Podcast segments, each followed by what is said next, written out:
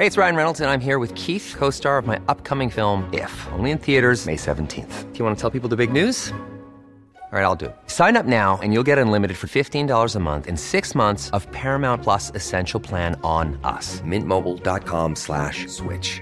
Upfront payment of $45 equivalent to $15 per month. Unlimited over 40 gigabytes per month. Face lower speeds. Videos at 480p. Active Mint customers by 531.24 get six months of Paramount Plus Essential Plan. Auto renews after six months. Offer ends May 31st, 2024. Separate Paramount Plus registration required. Terms and conditions apply if rated PG.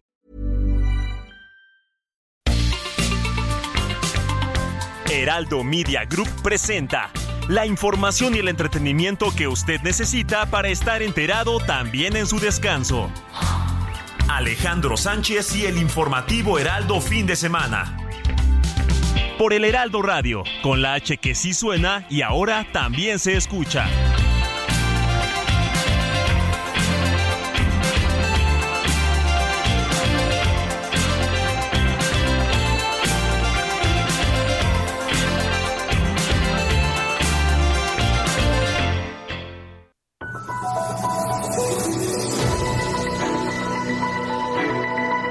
En ese orden sería Clara Brugada en la Ciudad de México.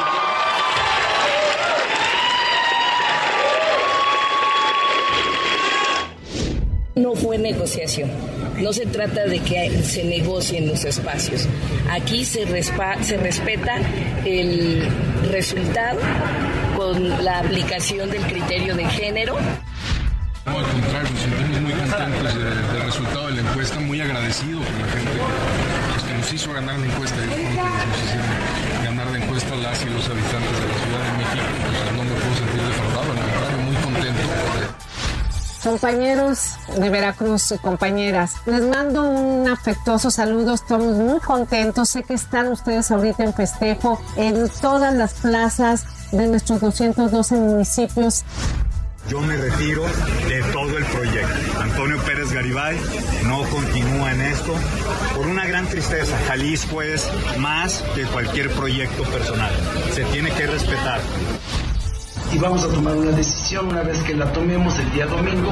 Yo saldré a fijar una postura en nombre de todos ustedes y después la vamos a hacer extensiva en cada uno de los municipios y de las comunidades.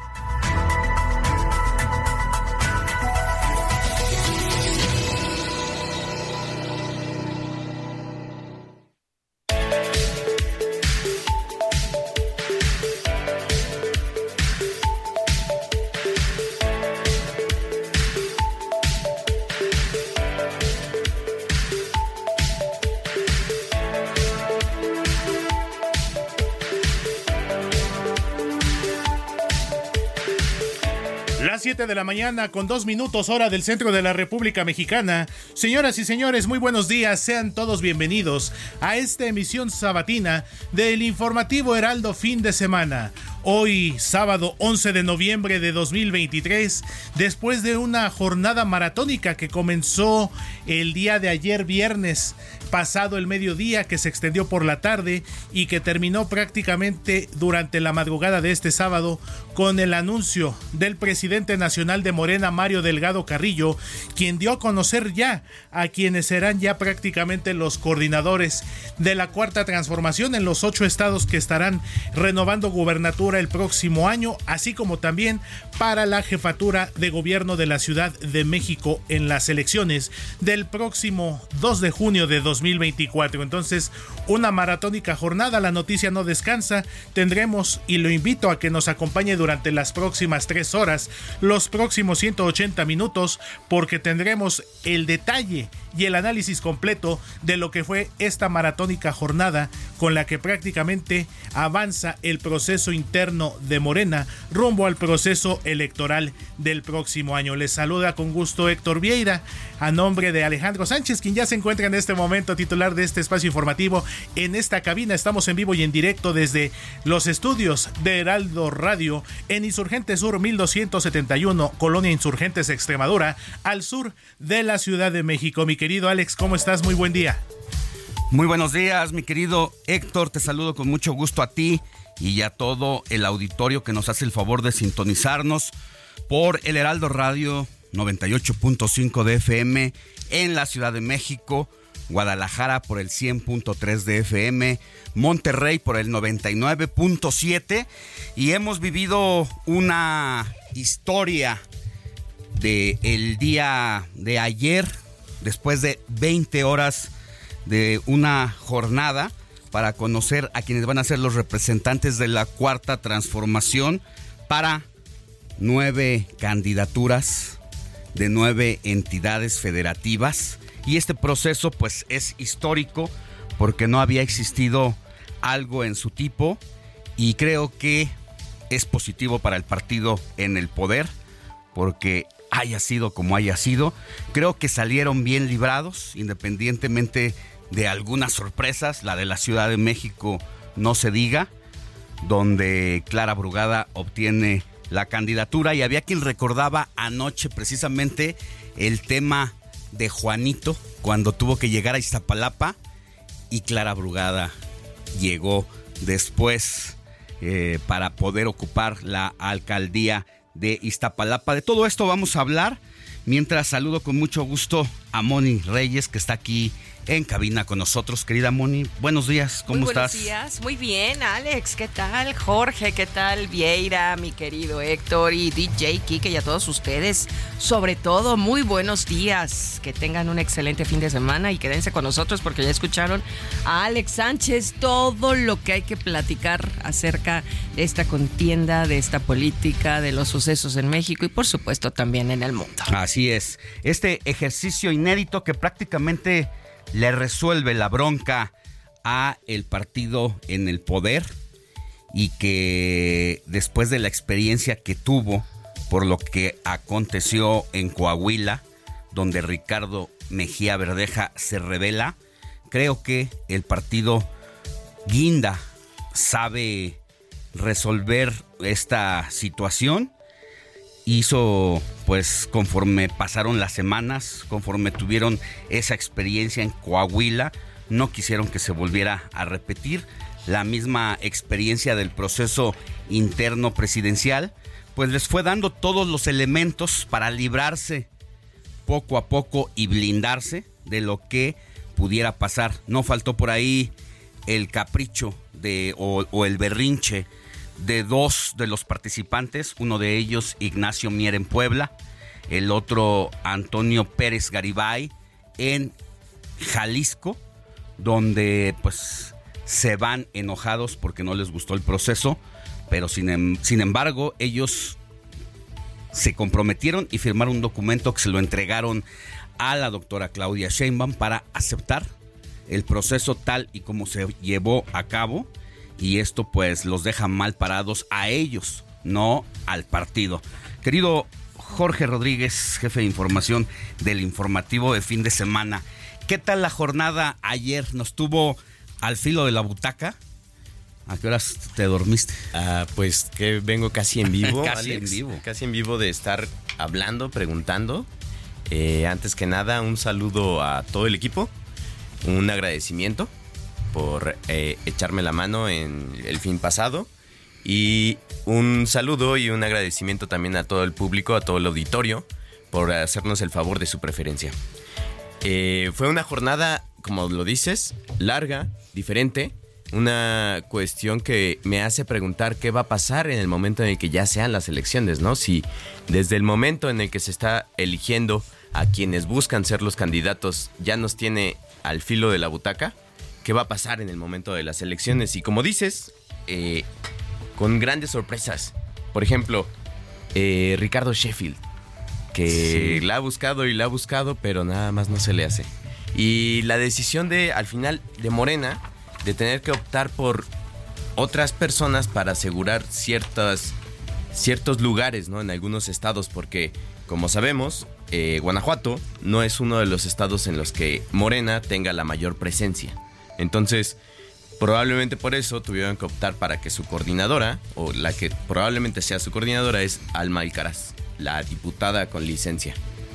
Creo que también revelador porque todo el mundo, y me incluyo, eh, nos estábamos viendo a otro o a otra suspirante, que se trata de la senadora eh, Antares Vázquez, y el, la llegada de la diputada posicionada en segundo lugar, pero como parte de esta este tablero de político en el que se convirtió las designaciones por el asunto de género, que obliga a que sean cinco de nueve candidaturas las que se entregue a mujeres, pues es una de las grandes revelaciones. Así es. Y bueno, pues va a pasar a la historia este proceso. Em, yo creo que sin duda la Ciudad de México es la que termina siendo la noticia más relevante por todo el contexto político, por ser la Ciudad de México la entidad de estas nueve en disputa que concentra el mayor número de votantes, 7.5 millones de votantes.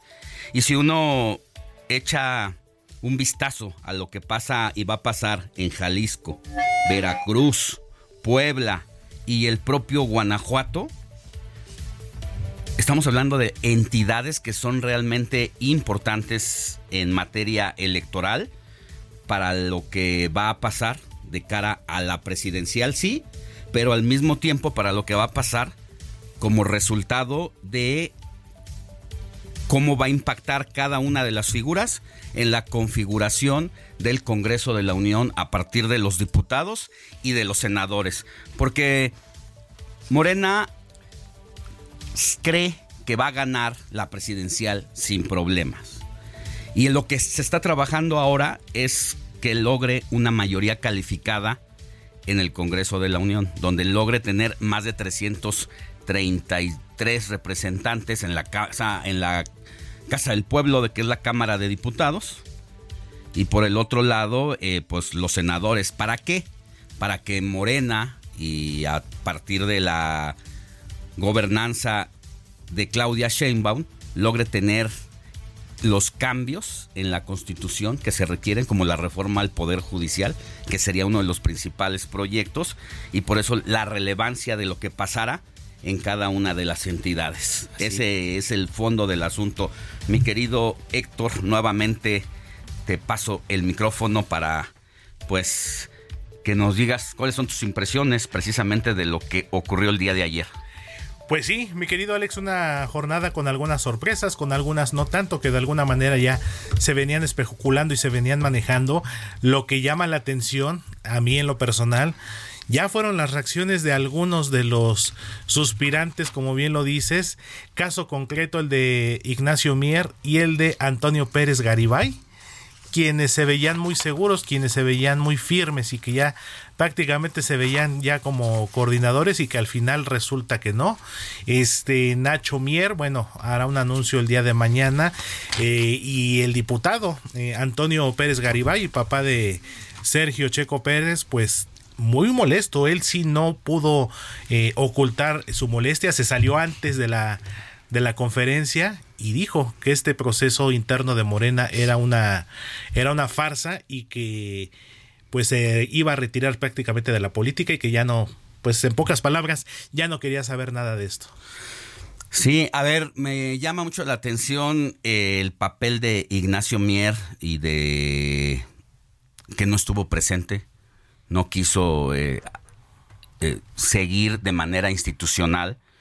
¿Qué pasó con él? Si bien hay un cierre de fotografía, porque es muy breve la diferencia entre el primero y segundo lugar, yo creo que Nacho Mier, quien dio su vida por las reformas que le encargó el presidente de la República, le hizo el trabajo. Y mira lo que ocurrió en la última, en, la, en el cierre. ¿Qué ocurrió?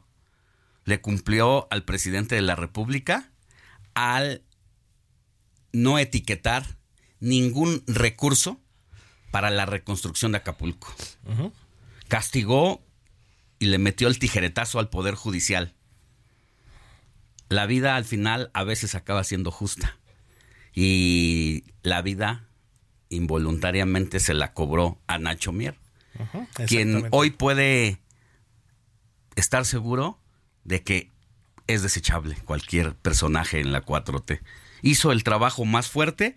Yo creo que eso lo valentonó y creyó que tenía el pase directo a la candidatura al gobierno y se topó con la realidad y yo creo que esa es la molestia, por un lado, pero por la otra, de haber sido humillado por su primo Ignacio, de Ignacio, el primo de Ignacio Mier, que es Alejandro Armenta, que se convirtió en una pelea de Abel y Caín, esta, este cierre, y que pues lo deja fuera de toda posibilidad de buscar la candidatura. Y aquí la, la pregunta que se abre, no solamente para Puebla, que digo es importante porque ya vamos a desmenuzar el número de votos que tiene cada entidad, de estas nuevas entidades, qué porcentaje del padrón electoral nacional representa. Y aquí la gran pregunta entonces es, todos los candidatos o candidatas, eh, perdón, suspirantes a la candidatura, hombre o mujer, como sea, que fueron sacrificados, se la van a jugar por el personaje, por la persona por la que fueron sacrificados y que son los beneficiarios? ¿Realmente tú ves a Nacho Mier rompiéndose el alma en el territorio político para hacerle el favor a su primo con esta historia de vida que tiene en personal? No, lo veo muy complicado, no lo veo, no sé, ni en el Senado, ni en alguna otra posición. Entonces es eh, muy interesante lo que van a decidir estos suspirantes que de alguna, bueno, que quedaron relegados ya prácticamente de este proceso. Y como lo decías, Alex, para el presidente López Obrador, pues sabemos que las personas son desechables, tal cual como lo dices tú. Si no, pregúntenselo también a Marcelo Ebrard en su mm. momento. Y lo que le, la manera en que le habló el presidente Antier, ¿qué les pareció el mensaje donde pues, prácticamente le dice a Marcelo Ebrard, se lo dice, ¿no? Que aquella persona que esté pensando en el asunto personal antes que en el proyecto de la cuarta transformación es un vulgar ambicioso. Un ambicioso vulgar. Un ambicioso vulgar. Lo que me parece que es muy interesante es este proceso. Como dices, un proceso histórico en el que de cierta forma da la impresión de que se democratiza eh, la elección interna dentro de un partido político. Lo que no, no sabemos si hasta este momento si va a ser positivo o si va a ser negativo, como dices, porque al ser público, ahora ayer escuchaba a Mario Delgado decir, ahora vamos con la operación cicatriz. Vamos a tratar de que todas las personas que participaron mantengan la unidad en el, en el partido. Eh, yo escuché los discursos de em, Clara Brugada y de Omar García Harfuch y Omar García Harfuch parecía que está alineado. Se veía dolido porque la encuesta lo ponía muy por arriba de todos los demás aspirantes a, la jefatura de gobierno de la Ciudad de México. Sin embargo, pues la coordinadora va a ser Clara Brugada. Entonces... Oye, esta, y lo voy a poner, esta decisión de, entre comillas, razón de género en el caso específico de la Ciudad de México, pues nos lleva a preguntarnos muchas cosas más, porque la paliza que le pone en todas las eh, encuestas y en todas las preguntas. Salvo, creo que en el nivel de conocimiento, Gatel es donde la lleva. Sí, también interesante. él, era el más calle a los dos personajes. Sin embargo, ya después, ya en el, en el posicionamiento de quién. Mejor opinión. Mejor opinión. Incluso de quién tiene mayor arraigo con la 4T no importaron los 35 años o 30 años de trabajo político de Clara Sheinbaum, bastó lo que va del sexenio de Omar García Harfuch como jefe de la policía para la 4T, que es donde tiene su primer contacto, porque antes pues hay que recordar que viene haciendo un trabajo de inteligencia de policía desde hace un rato y eh, la gente lo ve bien en la 4T 13.8 puntos la diferencia eh, entre las posibilidades que tiene Omar García Harfuch frente a Clara Brugada y la decisión que se toma de por razón de género, digno para el análisis, ¿no? Porque creo que va más allá. Creo que es un logro y una imposición al final política de los duros de la 4T que logran llevar a Clara Brugada como la aspirante y vamos a ver si no se arrepiente el partido de que pues todavía no tenemos a los de enfrente, que se va a ser otra gran idea, otra gran reto, porque ya está en la, en la 4T, ¿qué va a pasar con el Frente Amplio?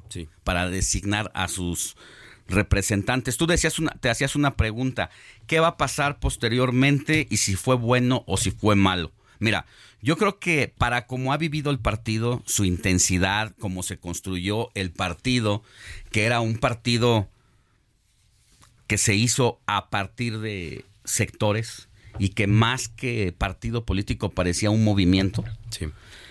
Conciliar de esta forma los intereses de todos los aspirantes, hombres y mujeres, al poder, no era nada fácil.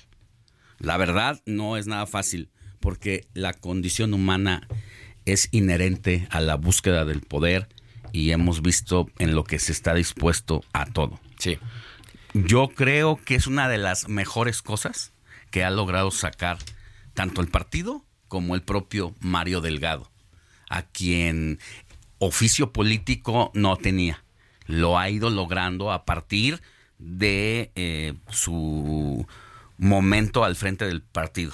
Porque incluso como coordinador de la Cámara de Diputados, vaya que se le dificultó y a veces Ricardo Monreal tenía que entrar al quite como coordinador de los senadores para cerrar la pinza en algunas cosas que no podía avanzar Mario Delgado. Así es. Y que hay que recordar que incluso el presidente de la República en varias mañaneras se la tiró fuerte porque no estaba logrando hacer eh, eh, el trabajo que se le instruía desde Palacio Nacional y hoy pues todo, todo un reto. Como dices, probablemente un oficio político que empezó a construir a partir de que eh, tuvo que hacer un tipo de campaña, una campaña para la presidencia nacional de Morena que la, la compitió con Porfirio Muñoz Ledo. Desde ese momento empezó una, una campaña en la que era, era curioso ver que dos personas estaban haciendo campaña para buscar la presidencia de un partido, el partido que cree que lo va a ganar todo. Entonces, y digo, no lo cree solo porque así, así lo sueñan. Es porque si vamos a los datos, la verdad es que el partido Morena ha sido uno de los más exitosos en elecciones en los últimos tiempos. Definitivamente. Desde su crecimiento, su constitución, crecimiento y su llegada, con uno de los hombres más populares en la historia de México desde que se existen las encuestas, a partir del gobierno de Ernesto Cedillo, de, Salinas de Gortari para acá, que es que se empieza a medir la popularidad y lo que piensa la opinión pública. Yo creo que sin duda es el personaje más fuerte en ese sentido y el arrastre que tuvo de manera inmediata, creo que lo hace al partido único en el mundo en ese sentido en cómo aparece rápido, porque ya el movimiento que traía López Obrador desde jefe de gobierno y toda una trayectoria política, eh, arrastra a la creación inmediata, pero al mismo tiempo los logros y la, los, el número de votantes que le dan su preferencia lo hace, no hay como un caso en, de acuerdo a lo que he venido leyendo con especialistas que estudian la política internacional, de los institutos políticos como tal, no hay como un referente a nivel internacional con esto que tú estás planteando. Así que mm, para el partido creo que es importante. Eh, Despresuriza independientemente de los berrinches que hay ahí uno o dos personajes. En, en mi experiencia creo que por la proximidad que he tenido con algunas figuras dentro de lo que es Morena y lo que era antes, de dónde estaban, dónde estaban antes, porque no todo era morena, como dicen, ¿no? Es un movimiento que acarrea muchos intereses.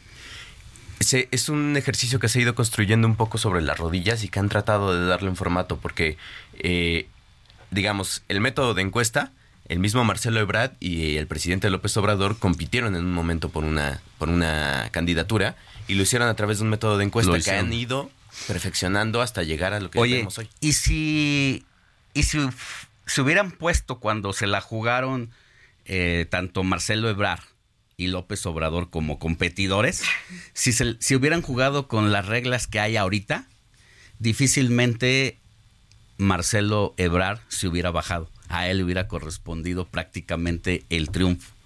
Y creo que no hubiera habido parte de esa negociación y de ese acuerdo con las reglas que fue poniendo el partido y que lo fueron haciendo sobre la marcha, ¿eh?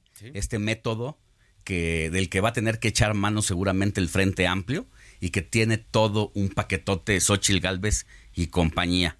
Si les parece, vamos a una pausa y regresamos con un resumen de la información.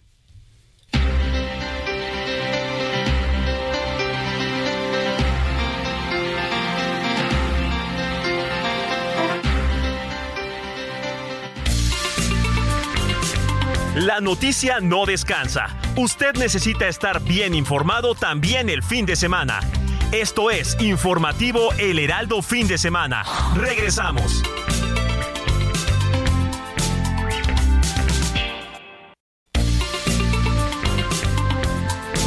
Siga en sintonía con la noticia. Alejandro Sánchez y el informativo Heraldo Fin de Semana. Continuamos.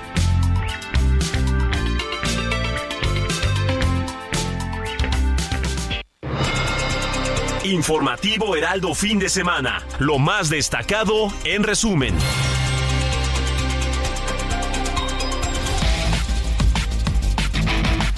Mire, a las 3.30 de la mañana y luego de 20 horas de deliberaciones internas, Morena anunció a sus candidatos y candidatas para las nueve entidades que van a tener elecciones para gobernador o gobernadora en 2024.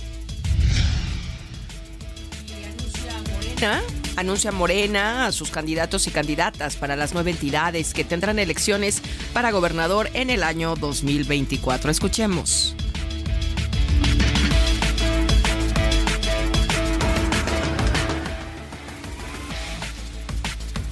Bueno, las y los coordinadores que Morena anunció ayer son para la Ciudad de México, Clara Brugada. Para Chiapas, Eduardo Ramírez. En Guanajuato, Alma Alcaraz. En Jalisco, Claudia Delgadillo. En Morelos, Margarita González Arabia. En Puebla, Alejandro Armenta. En Tabasco, Javier May. En Veracruz, Rocío Nale. Y en Yucatán, Joaquín Guacho Díaz. Ignacio Mier, coordinador de los diputados federales de Morena y quien también buscaba la candidatura al gobierno de Puebla, dijo que será el día de mañana cuando fije su postura tras la ventaja de su primo, el senador Alejandro Armenta, a quien finalmente le dieron la candidatura en el partido en el poder. Es la voz de Nacho Mier. Y vamos a tomar una decisión una vez que la tomemos el día domingo. Yo saldré a fijar una postura en nombre de todos ustedes y después la vamos a hacer extensiva en cada uno de los municipios y de las comunidades. Y bueno, pues también el ex canciller y aspirante a la candidatura presidencial por Morena, Marcelo Ebrard, anunció que el próximo lunes a las 10 de la mañana compartirá mediante redes sociales su postura respecto a las elecciones de 2024 y el camino que seguirá. La virtual candidata presidencial por el Frente Amplio por México, Xochil Gálvez, tuvo un resbalón mental y señaló a Alejandro Moreno, presidente nacional del PRI, de ser un mal priista. Hay muy malos priistas que yo no trabajaría como Bartlett o como Alito o, como ahora el exgobernador Hidalgo Fayad, ¿no? Que pues ahí se habla de una estafa siniestra de dos mil millones de pesos en Hidalgo y a poco el gobernador no sabía nada, pero como lo premian con una embajada, pues ya este, traicionó al Estado, a sus principios. Entonces tenemos una bola de oportunistas que están en un momento y brincan para otro. Entonces yo, yo estoy contenta con esta alianza. Y yo aquí también quiero aclarar porque ha habido malos entendidos. Créanme que yo tengo un enorme respeto por el presidente del PRI. Bueno, pues la traicionó el subconsciente, o mejor dicho, el consciente, como dirían los psicólogos, el subconsciente no, no existe, pero ya es un discurso que trae Xochitl Galvez. Mire, la, en el transcurso de la semana vino a esta casa editorial y desayunó con un grupo de columnistas y con el cuerpo directivo del Heraldo Media Group.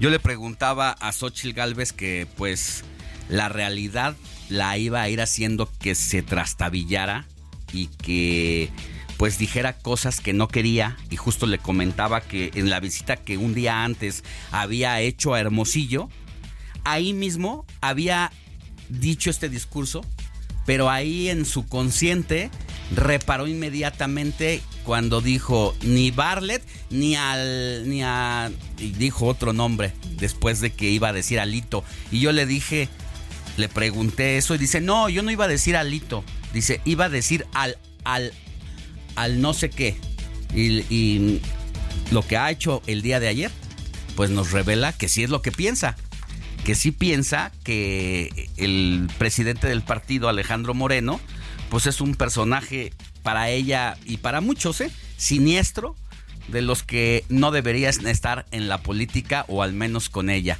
Y aquí cuando habla, a ver, DJ Kike, repite el audio si nos haces favor, porque después como que se da cuenta y ya de haber dicho, o lo pensé o lo dije. Sin embargo, ya lo había dicho. Y vean después cómo quiere reparar diciendo que respeta al presidente del partido.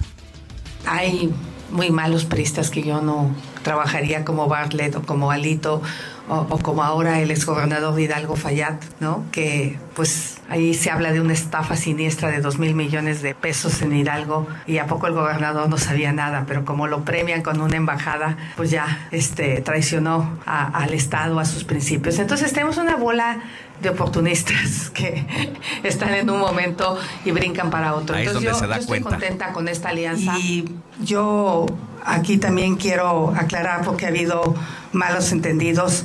Créanme que yo tengo un enorme respeto por el presidente del PRI. No, pues ya con esos amigos, ¿para qué quieres enemigos? Dirían eh, las, los que saben de estos asuntos. Y bueno, pues ahí está. Y así va a ser la campaña política de Xochitl Galvez. Se va a ir topando con la realidad de ser parte de una coalición en el que incluso la gente, muy importante también, las, el, el tema de las preguntas que hace las encuestas de Morena, porque una cosa que sí destaca y que creo que sí es general es ¿por qué partido nunca votarías? Por el PRI, no por el PAN ni por el PRD, por el PRI nunca votaría. Y esta situación pues hace que sea un camino muy difícil el que tiene enfrente Xochitl Galvez. Y por supuesto que el presidente nacional del PRI, Alejandro Moreno, No tardó. no tardó, respondió obviamente a estos dichos de Xochitl Galvez. Escuchemos. Eh, los lapsus mentales de las personas o un comentario que haga, siempre lo respetaremos. Creo firmemente que hoy lo he dicho con mucha puntualidad. Yo soy dirigente de un partido, nosotros estamos comprometidos con el Frente Amplio, nosotros no andamos buscando chamba, nosotros andamos comprometidos en cómo tener la propuesta para este país. Y lo digo categóricamente, Xochitl Gálvez tiene mi afecto, mi respeto, mi compromiso. Y más del tema electoral, pide Samuel García, gobernador de Nuevo León con licencia, que le den su confianza de nuevo para buscar ahora la presidencia de la República. Por eso nos registramos este domingo y yo lo que te pido es que me vuelvas a dar tu confianza. Pues les pido esa misma confianza para ahora llevarlo al nivel país. Desde hoy habrá un recorte de poco más de 9 mil litros de agua o 9 litros de agua por segundo del sistema Cutzamala al Valle de México debido a la sequía que afecta a las presas que componen el sistema. Y personas con el rostro cubierto vandalizaron la rectoría de la UNAM. Esto fue ayer por la tarde. En las paredes pintaron mensajes en rechazo al rector designado, a Leonardo Lomelí. También ayer, el presidente López Obrador criticó el nombramiento del doctor Lomelí como nuevo rector de la UNAM. Yo espero que eh, cambie ¿no? la dirección de los últimos tiempos en la UNAM porque eh, han limitado mucho el avance de la universidad, el acercamiento de la universidad al pueblo. Se ha vuelto eh, una universidad elitista. Este nuevo rector es de el grupo que ha dominado en economía, que tampoco este, se avanzó mucho.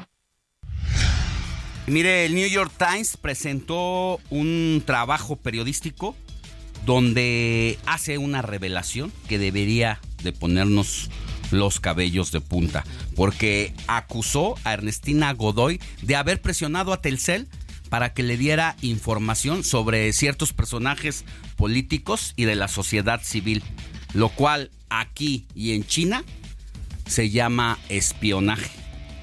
Dejó correr la Fiscalía de la Ciudad de México la versión durante más de 24 horas hasta que más tarde salió a desmentir. No se nota que haya firmeza, pero supuestamente desmiente la información al decir que los documentos son apócrifos. Lo publicado en el diario de New York Times carece de veracidad ya que se basa en documentos que no existen en esta fiscalía, no existen en esta institución. Tiene referencia a números de oficio, carpetas de investigación o registros en libros de gobierno que no corresponden al consecutivo con que cuenta la documentación oficial de la fiscalía. Es decir, que el consecutivo en la nomenclatura citada en las supuestas solicitudes no coincide con el usado en nuestras investigaciones. ¿Qué significa eso? Que son falsos, ni más ni menos, son documentos apócrifos. Y bueno, pues tenemos también en este resumen informativo, claro que también temas internacionales, agentes del FBI confiscaron los dispositivos electrónicos del alcalde de Nueva York, Eric Adams, como parte de una investigación sobre recaudación de fondos para su campaña. Y en los deportes, Julián Quiñones está entre los 26 futbolistas convocados por Jaime y Jimmy Lozano para la próxima fecha FIFA, en la que la Selección Nacional de Fútbol buscará un lugar en la Copa América al enfrentarse a Honduras.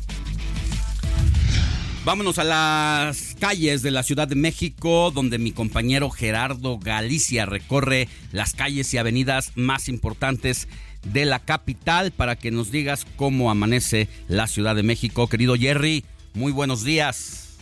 Alex, eh, Jorge Moni, excelente mañana y tenemos en general un avance por lo menos aceptable en la zona oriente de la capital. Hemos recorrido ya parte del eje 5 sur. Hay bastante actividad justo llegando a la zona de la central de Abasto en Izapalapa debido a la actividad comercial. De preferencia hay que buscar carriles de la derecha si van a utilizar el eje 5 sur, justo llegando a la zona de la avenida Canal de Churubusco para poder avanzar de manera más favorable. Si van a utilizar Javier Rojo Gómez, se mantiene con un avance aceptable, buena opción para poder transitar entre la zona de Ermita Iztapalapa y su cruce con el eje 4 sur, de momento el punto más conflictivo, su cruce con el eje 4 debido a los centros comerciales de Plaza Oriente y para nuestros amigos que se dirigen al oriente de la capital, una excelente opción es el eje 4 sur, de momento avanza de forma extraordinaria y se puede alcanzar la velocidad máxima sin ningún problema de 50 kilómetros por hora. Y por lo pronto, el reporte. Muchas gracias, querido Jerry. Más adelante volvemos contigo. Cuídate mucho. Con todo gusto, excelente mañana. Bueno, y vamos a tener más adelante precisamente todos los detalles de esta jornada importante de Morena y la designación de sus nueve candidatos y candidatas a las gubernaturas de igual número de entidades federativas. Va a venir más al rato el director editorial, editorial del Heraldo Media Group, eh, Alfredo González, para platicar al respecto también tendremos a analistas políticos, entre ellos también a la analista Verónica Ortiz. Tendremos entrevistas con algunos de los que ya son candidatos prácticamente virtuales, ¿no? Candidatos, aunque le llaman ahí como representantes de la cuarta transformación, pero usted y yo sabemos que van a ser candidatos a las gubernaturas. Vamos a tener entrevistas con ellos. También vamos a hablar con Patricio Morales, experto en temas de consultas eh, de opinión, de encuestas aquí de Poligrama que se publican normalmente en el Heraldo de México y que han sido pues de las encuestas más atinadas que ha habido en la vida pública en los últimos meses. Vamos a hablar con él de qué piensa, qué opina de lo que fue el estudio de opinión que levantó Morena y que pues son distintas firmas las que se contrataron, así que interesante todo lo que vamos a tener más adelante. Mientras tanto seguimos con más. Sigue a Alejandro Sánchez en Twitter, arroba Alex Sánchez MX.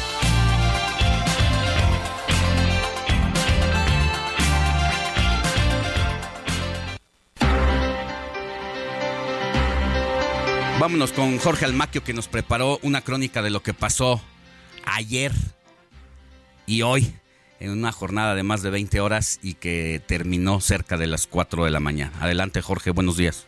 Gracias amigo del Heraldo Radio, así es, la regla de equidad de género modificó todos los resultados obtenidos en las encuestas de Morena para elegir a los precandidatos en nueve entidades federativas que renovarán a su gobernador en el 2024. Dos mujeres ganaron sus encuestas y el pase automático a la coordinación estatal en Morelos fue la exdirectora de la Lotería Nacional Margarita González Arabia y en Veracruz Rocío Nale. Tras la presentación de las encuestas internas y la aplicación de los criterios de paridad de género, el partido Morena definió que Clara Brugada, ex alcaldesa de Iztapalapa, sea la precandidata a jefa de gobierno de la Ciudad de México. En ese orden sería Clara Brugada en la Ciudad de México, quien encabezará la coordinación de los comités en la Ciudad de México. Por los criterios de paridad, a pesar de que no ganaron las encuestas que favorecieron a sus compañeros hombres, también obtuvieron la precandidatura la diputada local con licencia Alma Alcaraz por Guanajuato y la diputada federal Claudia Delgadillo por Jalisco. En sus primeras declaraciones para el Heraldo Media Group, Clara Brugada reconoció que de inmediato iniciará la operación cicatriz para conformar un gran pacto de unidad luego de que Omar García Harfuch ganó la encuesta. Clara, ¿habrá, ¿habrá operación cicatriz, Clara? Vamos a hacer todo un proceso eh, que nos ayude a construir un proceso unitario, por supuesto, desde hoy, desde mañana y desde todos los días. Lo que necesitamos es un gran movimiento unido y que este proceso nos lleve a un proceso en el que se fortalezca la 4T aquí en la ciudad. Brugada Molina indicó que conformarán una estrategia en la que el objetivo primordial será ganar el corazón de los capitalinos. Claro que sí, estoy convencida y cada día más.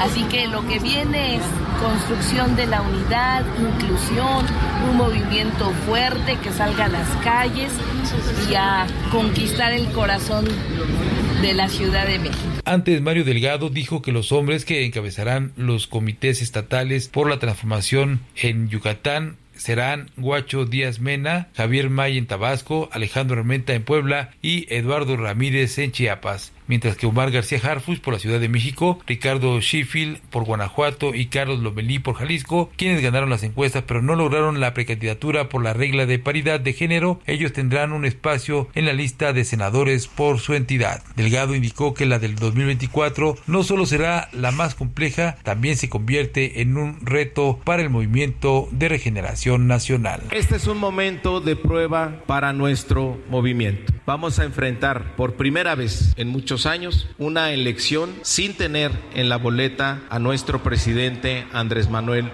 López Obrador. Por eso se requiere el compromiso de todas y de todos, de actuar conforme a los principios, de recordar lo que siempre nos dijo Andrés Manuel López Obrador. Aquí se lucha por causas, no se lucha por cargos. En el camino hubo diversas inconformidades como la de Eric Cisneros, exsecretario de gobierno en Veracruz, quien señaló que analizaría el camino a seguir, aunque la gente que acudió a apoyarlo con pancartas y tambores gritó fraude y que aplicaría un voto de castigo a Morena. Ignacio Mier, coordinador de los diputados de Morena, no se presentó en la transmisión en la que se definió que Alejandro Armentas era el mejor posicionado y en sus redes sociales indicó que este domingo después de consultar a quienes lo apoyaron, daría un posicionamiento en torno al proceso interno, aunque también precisó que no haría nada que dañara a la cuarta transformación de la cual es fundador. También Antonio Pérez Garibay, papá del piloto de Fórmula 1 Sergio Checo Pérez, anunció que no estaría más en el movimiento porque afirmó que dos horas antes de la reunión con los suspirantes de Jalisco le dijeron que ya había ganador y que él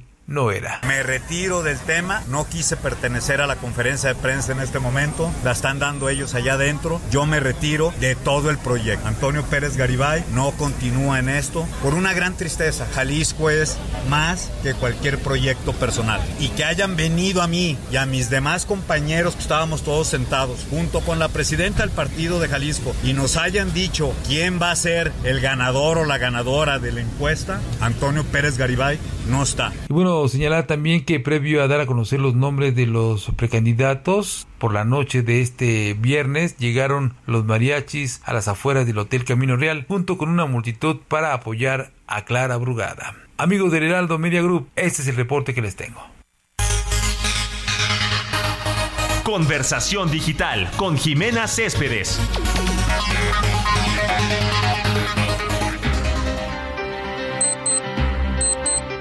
7 de la mañana con 50 minutos hora del centro del país y llegamos precisamente a esta parte como cada fin de semana con Jimena Céspedes, directora de MW Group, que hace análisis sobre la conversación digital. Mi querida Jime, muy, muy buenos días. ¿Qué tuvimos como tendencia y como eh, temas más relevantes de la semana? Hola Alex, buenos días. No alcanzamos a medir las designaciones ayer, más que todo porque pues se fueron hasta las 3 de la mañana y todavía apenas estamos empezando, digamos que a ver la información, entonces eso la tendremos mañana. Pero digamos que a Moreno no le ha estado yendo bien con sus designaciones o más bien con sus adhesiones. Digamos que no le ha ido bien a Kumamoto, no le fue bien tampoco obviamente Omar Fayad, todos ellos tienen más del 80% de negativos. Y para traer un ejemplo, el tema de Arturo Saldívar, el hecho de que hubiera pedido renuncia y saliera la foto con Claudia Sheinbaum, lleva más de 88% de negativos. Lo que dicen es que lo que él está buscando es un hueso en la 4T, que no había ningún motivo de gravedad por la cual se pudiera salir y que adicionalmente lo que señalan es que es un peón del presidente. Así tal cual las redes sí están muy enojadas con las, digamos que con las adhesiones de esta semana. Vamos a ver qué pasa con lo de ayer. Y también al presidente le sigue yendo muy mal con lo del huracán. Digamos que hicimos la medición completa porque acuérdate que desde el primer día prácticamente la teníamos. De los millones de mensajes que hay, el 51% están relacionados con el gobierno y prácticamente con el presidente de la República. Sigue en aumento la parte negativa. Acuérdate que empezamos con un 71, después pasamos a un 74 y llevamos en un 76% de negativos. Y los negativos en la gráfica que medimos semana a semana del presidente subió bastante justo eh, relacionado con el tema del huracán. Lo que mencionan es que el hecho de que haya pasado de declaratoria de 47, de 47 municipios a solo dos, después eliminarla, después las acciones que, de impedimento pues para que pasara la marcha y adicionalmente que quitaran la declaratoria. Y lo que señala prácticamente la audiencia digital es que abandonó Acapulco. Sí, definitivamente eh, es una situación que sigue persiguiendo al presidente de la República. Oye, a ver, eh, todavía estamos viendo cómo decenas de damnificados que apenas están teniendo contacto con la realidad después del huracán, que apenas están recibiendo víveres, pues se declaró el fin de esta emergencia de protección civil, pues como para pensarse por un lado, por el otro la falta de, los recursos que pues simplemente no se etiquetaron. Entonces, y la falta de visita y de recorrido para que el presidente diera la cara frente a frente a los damnificados, pues eso mm, no la hace que, sea uno de los actos que hayan sido más reprobados del presidente en lo que va de su sexenio. Sí, y esto le puede pegar en elecciones. O sea, ahorita vemos, por ejemplo, el tema de, de las, o sea, de las encuestas y demás de esta semana, el tema es muy bajo comparado con, eh, con el huracán. Generalmente, esos temas entran en la agenda digital y quitan los demás, pero aquí el huracán ha seguido siendo y seguramente va a seguir siendo todavía en las próximas semanas parte de la agenda digital, principalmente porque el presidente no le ha podido dar la vuelta. Así es. Pues muy interesante y lo, lo de Saldívar, pues no, no, no es para menos, Jime, cuando aún siendo eh, eh, defensor de la Constitución, todavía porque la licencia pues, está apenas le faltaba que se la aceptara o la separación que se la aceptara el presidente, él ya estaba con la buena de la 4T. Exacto. Es, que yo no, yo creo que nadie les maneja las los riesgos. ese pedazo no lo tienen. Definitivamente. Bueno, pues si te parece entonces, mañana nos enlazamos contigo para que nos digas cómo fue en la conversación digital este proceso interno de Morena. Claro que sí, nos hablamos mañana. Buenos días.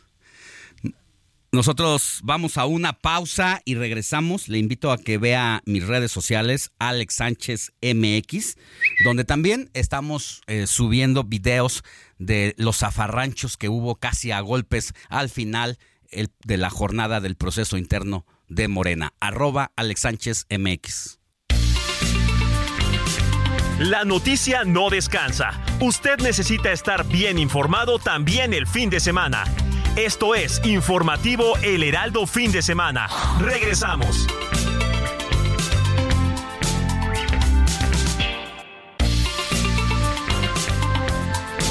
Siga en sintonía con la noticia. Alejandro Sánchez y el informativo Heraldo Fin de Semana. Continuamos.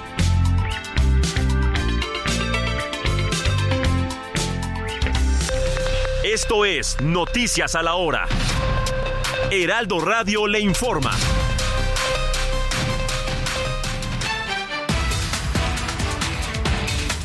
8 de la mañana en punto, la Universidad de Guadalajara realizó la entrega de los diversos insumos que pudo copiar con el objetivo de apoyar a toda la población afectada en el estado de Guerrero por el paso del huracán Otis juez federal determinó ayer suspender por tiempo indefinido la reforma que extingue los 13 fideicomisos con 15 mil millones de pesos del Poder Judicial de la Federación.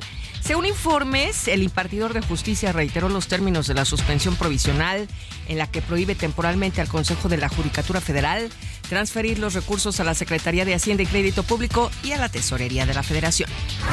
La tarde del viernes se desató una balacera en la colonia Peralvillo, esto es en la alcaldía Cuauhtémoc, dejando un saldo de tres detenidos y un herido. Los oficiales les realizaron una revisión de protocolo y se les aseguró un arma de fuego corta con seis cartuchos útiles.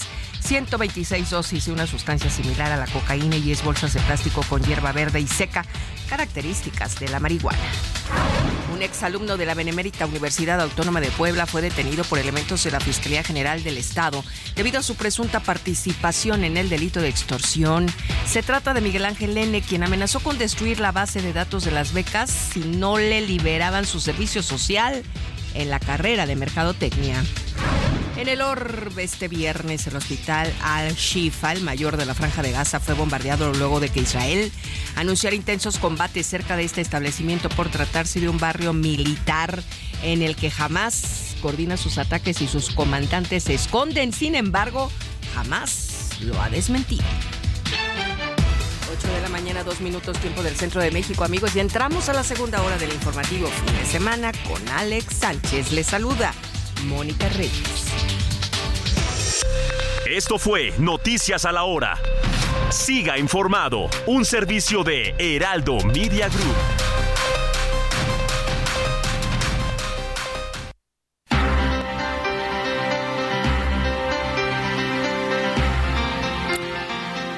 8 de la mañana con tres minutos hora del centro del país. Antes de seguir con información, Moni Reyes, mensajitos de WhatsApp y el WhatsApp. Claro, 55 91 63 51 19. Va de nuevo. 55 91 63 51 19. Y tenemos ya mensajes, por supuesto, que nos escribe nuestro amigo Antonio de Harvard. Ya sabes que es nuestro fiel seguidor y radio escucha. Dice: Prepárense, se aproxima un nuevo frente frío a México traerá caída de aguanieve, fuertes lluvias y temperaturas congelantes. Esto es lo que nos dice. Además dice, muy buenos días a todo el informativo, ya listándome para irme al desfile de James Bond. excelente fin de semana. ¿Cómo ven? No, no ¿ese es reciente? Es lo que nos está escribiendo hoy. Hay que preguntarle, ¿verdad? ¿Dónde lo vio? Ah, a ver, dicen también por aquí nos escriben. Escucho esta estación cada sábado. Los saludo desde Colima. Me parece que se han vuelto seguidores de la 4 de la 4 de ella que solo hablan de ellos. Hmm. Bueno, hablamos de las noticias del día, ¿no? Eso es lo que estamos haciendo. Y por otro lado, nos está escribiendo también. Muy buen sábado, Alex, eh, DJ Kike, Jorge, Mónica, Héctor. Sorpresa que le dieron el lugar a Clara Brugada y no al favorito de Shane Baum no que tenía el bastón de mando. Sabíamos que Omar García Harfuch no es de confianza de López Obrador. Soy José Ricardo García Camarena del Estado de México, es lo que nos está comentando. Por otro lado, hasta el Estado de México y sí, una sorpresa para todos. Para todos. Por otro lado, nos están escribiendo y dicen, ¿cuánta razón tiene el señor González? Es importante reinventar Acapulco en todos los aspectos. Nuevas leyes sobre la forma de construir que tendrá que ser en, en la cuestión material más resistente a fenómenos como este huracán temblores, tsunamis, etcétera, pero también los ciudadanos tienen que cambiar su forma de vida, la basura, el pillaje, cuidar el agua, etcétera, y siempre tener un plan B para la familia cuando pase algo como este huracán. Saludos y bendiciones. No nos pone su nombre, pero pues muchas, muchas gracias. Muy buenos días, Alex y el equipo del noticiario referente a lo de los aspirantes a gobernar de los del frente opositor en los niveles de jefe de gobierno y gobernadores en las próximas elecciones del 24. Pienso que se están esperando que si se están esperando es para que tenga menos tiempo de ataques del peje, porque sabemos que les puede sacar de la jugada, como lo hicieron con Anaya. Les mando muchos, muchos, muchos saludos. Es lo que nos está escribiendo también un radio escucha. ¿Quieres que sigas leyendo, Alex, o mm, después? Hacemos una pausa tantito por la información que tenemos y regresamos más adelante con los mensajes de WhatsApp. Mientras, escríbenos escríbanos al 5591 63 51 19. Y ya tenemos a Carlos Navarro, precisamente con información relevante de la ex jefa de gobierno Claudia Sheinbaum, que habla sobre el proceso de Morena. Adelante, Carlos, muy buenos días. Buenos días, Alex Simoni. Les saludo con gusto a ustedes al auditorio. Les comento que previo a la decisión final que tomó Morena sobre los nueve virtuales candidatos a las gubernaturas, la coordinadora nacional de los comités de defensa de la Cuarta Transformación, Claudia Sheinbaum, señaló que las decisiones para las candidaturas no las toma una sola persona. Justamente en la antesala de los resultados, la coordinadora reiteró que la transparencia de las encuestas es un factor de unidad en este caso. Escuchemos. Pues cuáles son las mujeres más competitivas pero que le quede bien claro a todos, lo que da unidad en nuestro movimiento es la transparencia. Y en que nosotros en Morena no decide una persona, por más coordinadora de la transformación, no decide un grupo, en Morena decide el pueblo de México. Más tarde, en un panel con medios de comunicación de Durango donde logramos ingresar, la ex jefa de gobierno señaló que hay sorpresa cuando dice que no tiene favoritos y en este caso hacía referencia a la situación en la Ciudad de México donde en aquel momento todavía no se sabía si lo elegido era Farfush o Clara Brugada. Escuchemos. Se sorprende de que yo diría que no hay favoritos. Eh, Omar Farfush fue mi secretario de Seguridad Ciudadana Clara colaboré con ella, ella como eh, alcaldesa de Iztapalapa. La coordinadora nacional de los comités de defensa de la 4T lleva a cabo su último fin de semana de la gira eh, La Esperanza nos une, alejada del todo el bullicio que se llevó a cabo ya en la Ciudad de México para la elección de candidatos. Fue ayer en Ciudad Lerdo, Durango, donde llevó a cabo diversas eh, actividades hoy estará en Nuevo León y mañana va a llegar actividades en Mérida, Yucatán y será el próximo 20 de noviembre, nos adelantan, que inicie la precampaña en Boca del Río Veracruz. Compañeros, la información que les tengo. Bueno, pues ahora también va a ser importante el mensaje que lance Claudia Sheinbaum después de, ya decías tú, eh, esto fue antes de que se terminara el proceso como un llamado a la unidad. Habrá que ver, eh, seguramente será muy institucional, pero el tema aquí también, querido Carlos, es lo que se ha interpretado como un duro golpe a Claudia Sheinbaum al quedar fuera de la competencia interna Omar García Harfush, a quien prácticamente pues la ex jefa de gobierno lo impulsaba y se habla, a ver, eh, ¿tiene el bastón de mando o no lo tiene? Es correcto, tras bambalinas era lo que se mencionaba y también eran los números que calculaban al interior del, del cuarto de guerra, señalando que la clase media, donde aquella clase media que les dio la espalda en 2021 en la Ciudad de México y los llevó a la derrota, arrebatándole varias alcaldías y siendo la primera jefa de gobierno con eh, minoría en eh, alcaldías gobernadas, quedaron siete morenas, nueva oposición en 2021. Pues Harfuch, según les daban los votos de la clase media, en contraste, pues Clara Brugada no les estaba aportando y esa era la apuesta, arrebatarle votos de la clase media a la oposición. Vamos a ver, como bien lo comentas, Alex, qué lectura le da y cuál va a ser el mensaje político. Será a las 12 del día de hoy que estará llevando a cabo el evento masivo multitudinario con los simpatizantes y integrantes de Morena para ver qué nos dice justamente a, poco a pocas horas de haber sido elegidos los coordinadores. Muy bien, pues estaremos pendientes. Gracias, querido Carlos, cuídate mucho. Claro que sí, estamos pendientes. Buen día. Sintonía con los estados en el informativo fin de semana.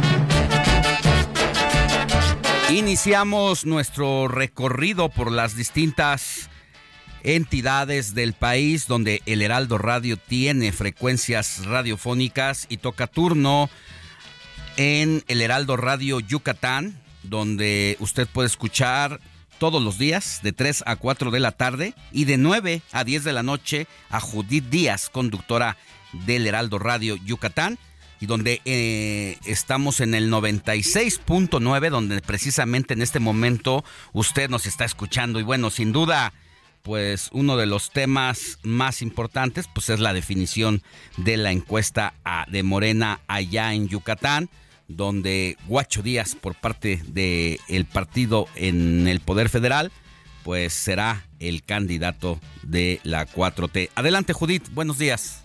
¿Qué tal Alejandro? Te saludo con mucho gusto y bueno, pues desde el, estado de Yucatán te comparto acerca de las reacciones que han tenido los ciudadanos en cuanto al resultado de Morena en cuanto a los coordinadores de la 4T, en donde, pues como sabemos, ya se confirmó que el coordinador será Joaquín Díaz Mena, Guacho Díaz, quien estará pues en las votaciones y bueno, notablemente será un 2024 de votaciones muy cerradas porque recordemos que entonces estaría pues disputando la gobernatura junto con Renan Barrera Concha, quien es también el representante del Partido Acción Nacional para ser también gobernador en el 2024. Y bueno, con esto también te comparto que las eh, votaciones o en el caso de los resultados en las tres encuestas,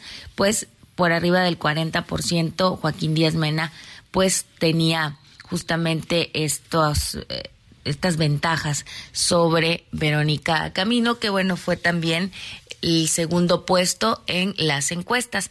Y bueno, también en nivel de conocimiento, en el estado pues fue un 77.2%, un 46.5% de opinión positiva por parte de los ciudadanos y un 42.4% considera buen candidato a Joaquín Díaz Mena. Y bueno, pues las reacciones también en las redes sociales han sido buenas después de la publicación que ha compartido Guacho Díaz en sus redes sociales sobre eh, la emoción que tiene y sobre el agradecimiento, por supuesto, a los ciudadanos.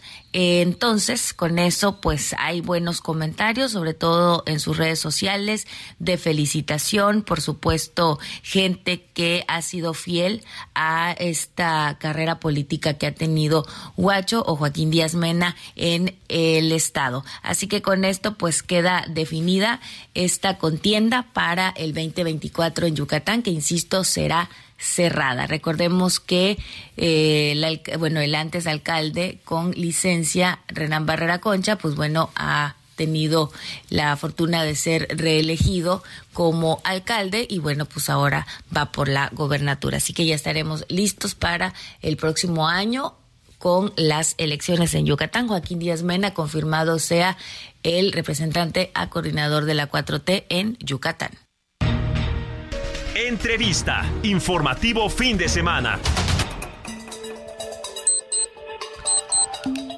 8 de la mañana con 14 minutos hora del centro del país y precisamente ya que escuchábamos el reporte de nuestra compañera allá en Yucatán, agradezco que esté en la línea telefónica a Joaquín Guacho Díaz, aspirante a coordinador de los trabajos de los comités de defensa de la 4T en Yucatán hasta ayer. Hoy, pues ya se sabe que es precisamente el ganador. Y mire que se la llevó de calle a su más cercana competidora. 40.13 el resultado de las encuestas a su favor contra 8.9 que es su competidora más cercana, Verónica Camino. Buenos días, guacho. ¿Cómo está? Gracias por tomarnos la llamada. Hola Alejandro, me da muchísimo gusto saludarte a ti y a todo el auditorio del Heraldo. Muchas gracias por invitarnos. ¿Cómo durmió? Si es que ha dormido algo. Muy poquito, la verdad es que hace dos horas aproximadamente ya concluyó este proceso del cual me siento pues muy agradecido por la confianza que los ciudadanos expresaron a través de las encuestas. Este resultado yo siempre he reconocido que es el reconocimiento que da Yucatán al trabajo del presidente Andrés Manuel López Obrador que ha consentido a los yucatecos y para mí ha sido un honor de verdad participar y hoy recibir con un gran compromiso esta enorme responsabilidad que tenemos en este proceso interno. Guacho, a ver, ¿Usted eh, en algún momento de su vida estuvo dedicado a la pesca? Luego eh, estuvo dedicado como profesor, se dedicó a la política, luego se desencantó o lo desencantaron en la casa de enfrente eh, y prácticamente pues ya había colgado los guantes de la política y de repente un buen día le van a tocar la puerta de su casa y vuelve a cambiar su destino? Bueno, pues creo que la invitación que me hizo el presidente López Obrador en 2018 de acompañarlo como candidato a gobernador se convirtió en una enorme oportunidad no solamente de conocer más de cerca las necesidades de todos los yucatecos, sino de servir a los yucatecos estos últimos años. Ha sido un aprendizaje que me ha fortalecido, que me ha reforzado y que hoy con una enorme determinación queremos servir a los yucatecos de la mejor manera posible. Hay muchos desafíos por delante y toda esta experiencia de la que tú hablas, de conocer de cerca el sector pesquero, porque soy de un puerto como es San Felipe, Yucatán, de conocer la ganadería, la cual se dedicó mi abuelo, mi padre, un servidor, mis hijos. Trabajé como docente, fui director de una prepa, trabajé como gerente de un hotel en Cancún y posteriormente la oportunidad de servir a los ciudadanos de mi puerto como presidente municipal, ya fui diputado local, diputado federal en dos ocasiones. Hoy estamos con toda la preparación listos para poder salir a trabajar en esta precampaña para proponer un gran Yucatán. Nosotros estamos orgullosos del estado en el que vivimos, tiene muchas riquezas naturales, culturales, pero hay una enorme brecha de desigualdad. Todavía hay que luchar para que la riqueza se distribuya de mejor manera y haya bienestar para todas las familias. A ver, hay varias cosas que tienen que ver con Yucatán y no todo es malo. Yo creo que quienes vivimos en el centro del país, pero no se diga quienes viven en Tamaulipas o Michoacán, dicen, uno de los mejores lugares para vivir es Yucatán.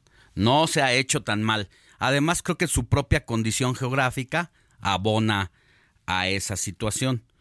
pero, sin embargo, hay un desgaste de, del partido en el poder, que es el Partido Acción Nacional, y que como marca, Morena no está mal, usted no está mal, y hay quien dice aguas con Yucatán, aguas con lo que viene haciendo el Guacho Díaz. Así es, como bien dice, Yucatán ha estado en un franco crecimiento. La cuarta transformación ya está en Yucatán. Hay obras muy grandes y muy importantes, además de los programas sociales.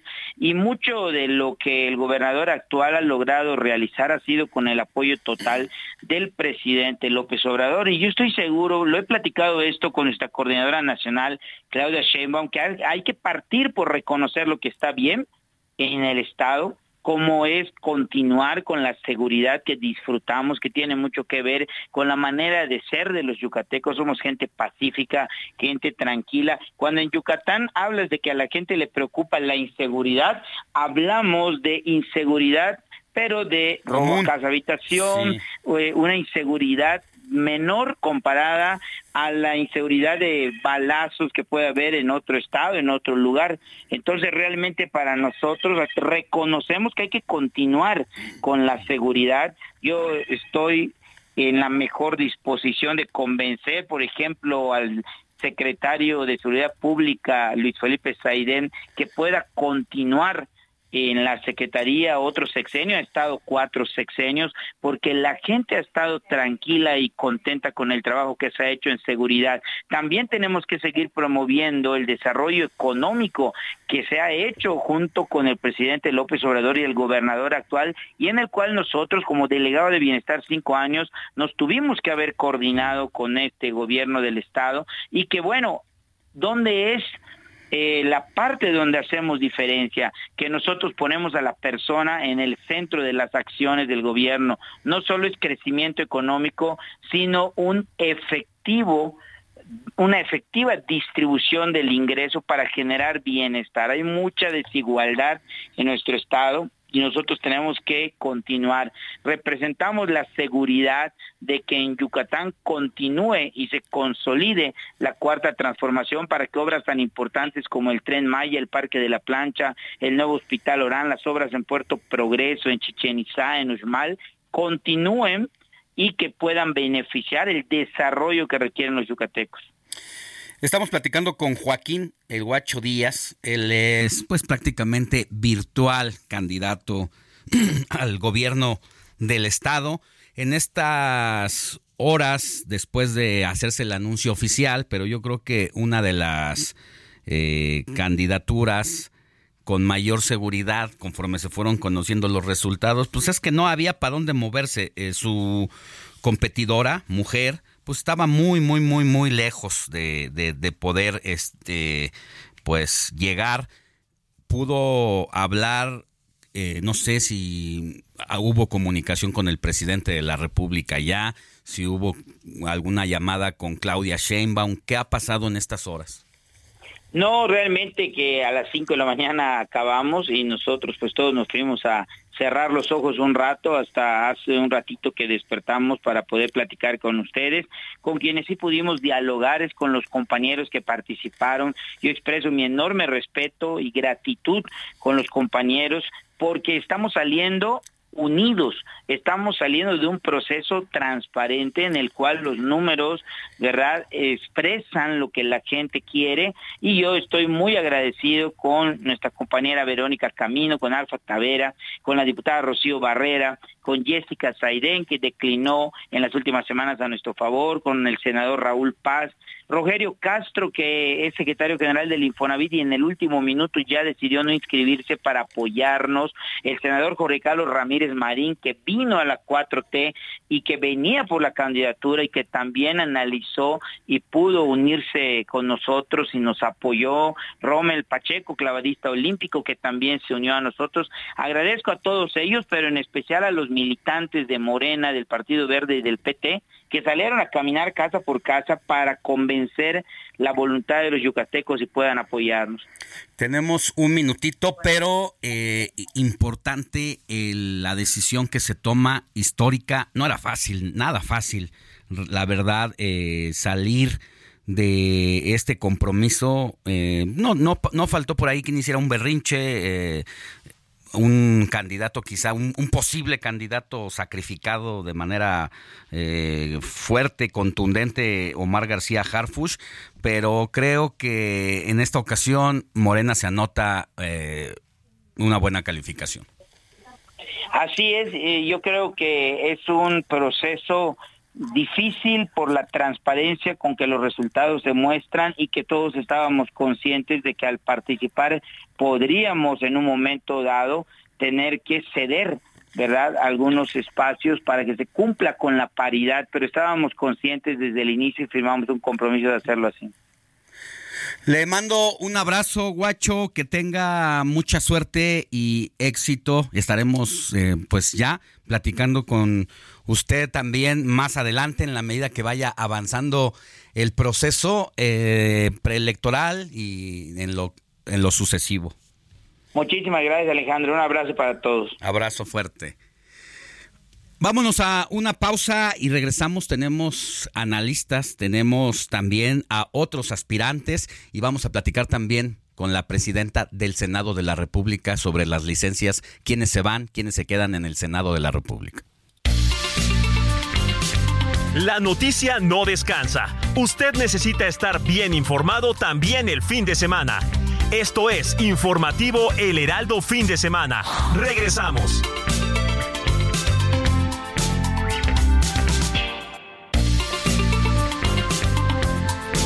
Siga en sintonía con la noticia. Alejandro Sánchez y el informativo Heraldo fin de semana. Continuamos.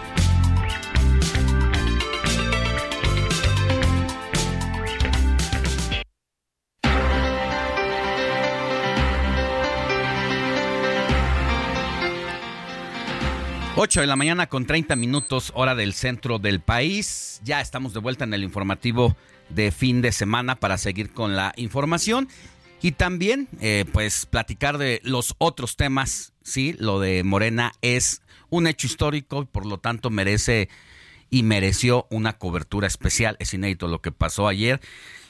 Este modelo de procesos internos pues prácticamente se llevó a cabo por primera vez en este concepto, en este modelo, por la propia necesidad de superar las rupturas, de salir con lo que más se pudiera de unidad. Y bueno, con lo que pasó en Coahuila, le sirvió a Morena para blindarse, para eh, poner en marcha un modelo que les le permitiera superar esa crisis. Imagínense lo que pasó en Coahuila con Verdeja, el ex subsecretario de Seguridad Pública, imagínenselo potenciado en nueve entidades de esa manera y de cara a una presidencial.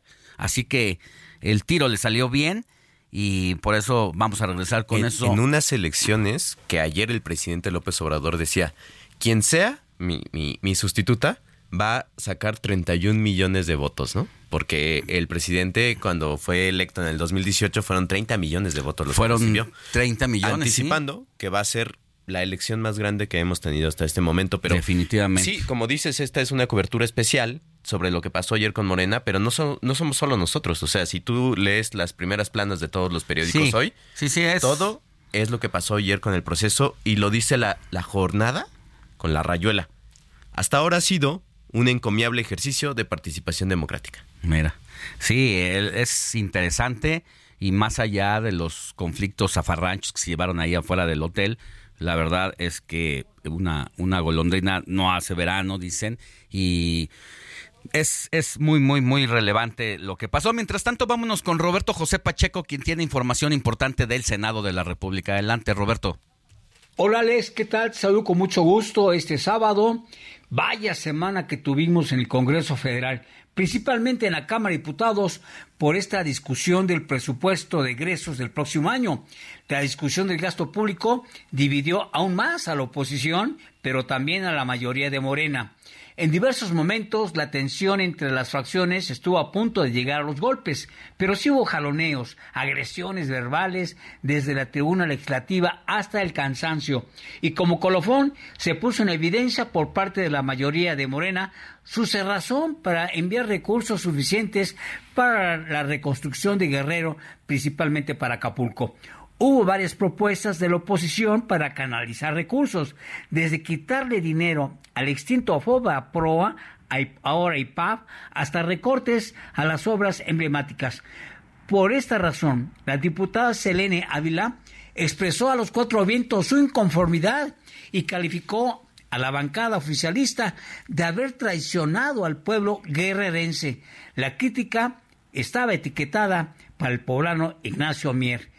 Luego de la tormenta y un poco más relajada, la diputada Selene dijo a los reporteros que la Cámara de Diputados perdió una oportunidad de aprobar un presupuesto histórico. Así lo dijo.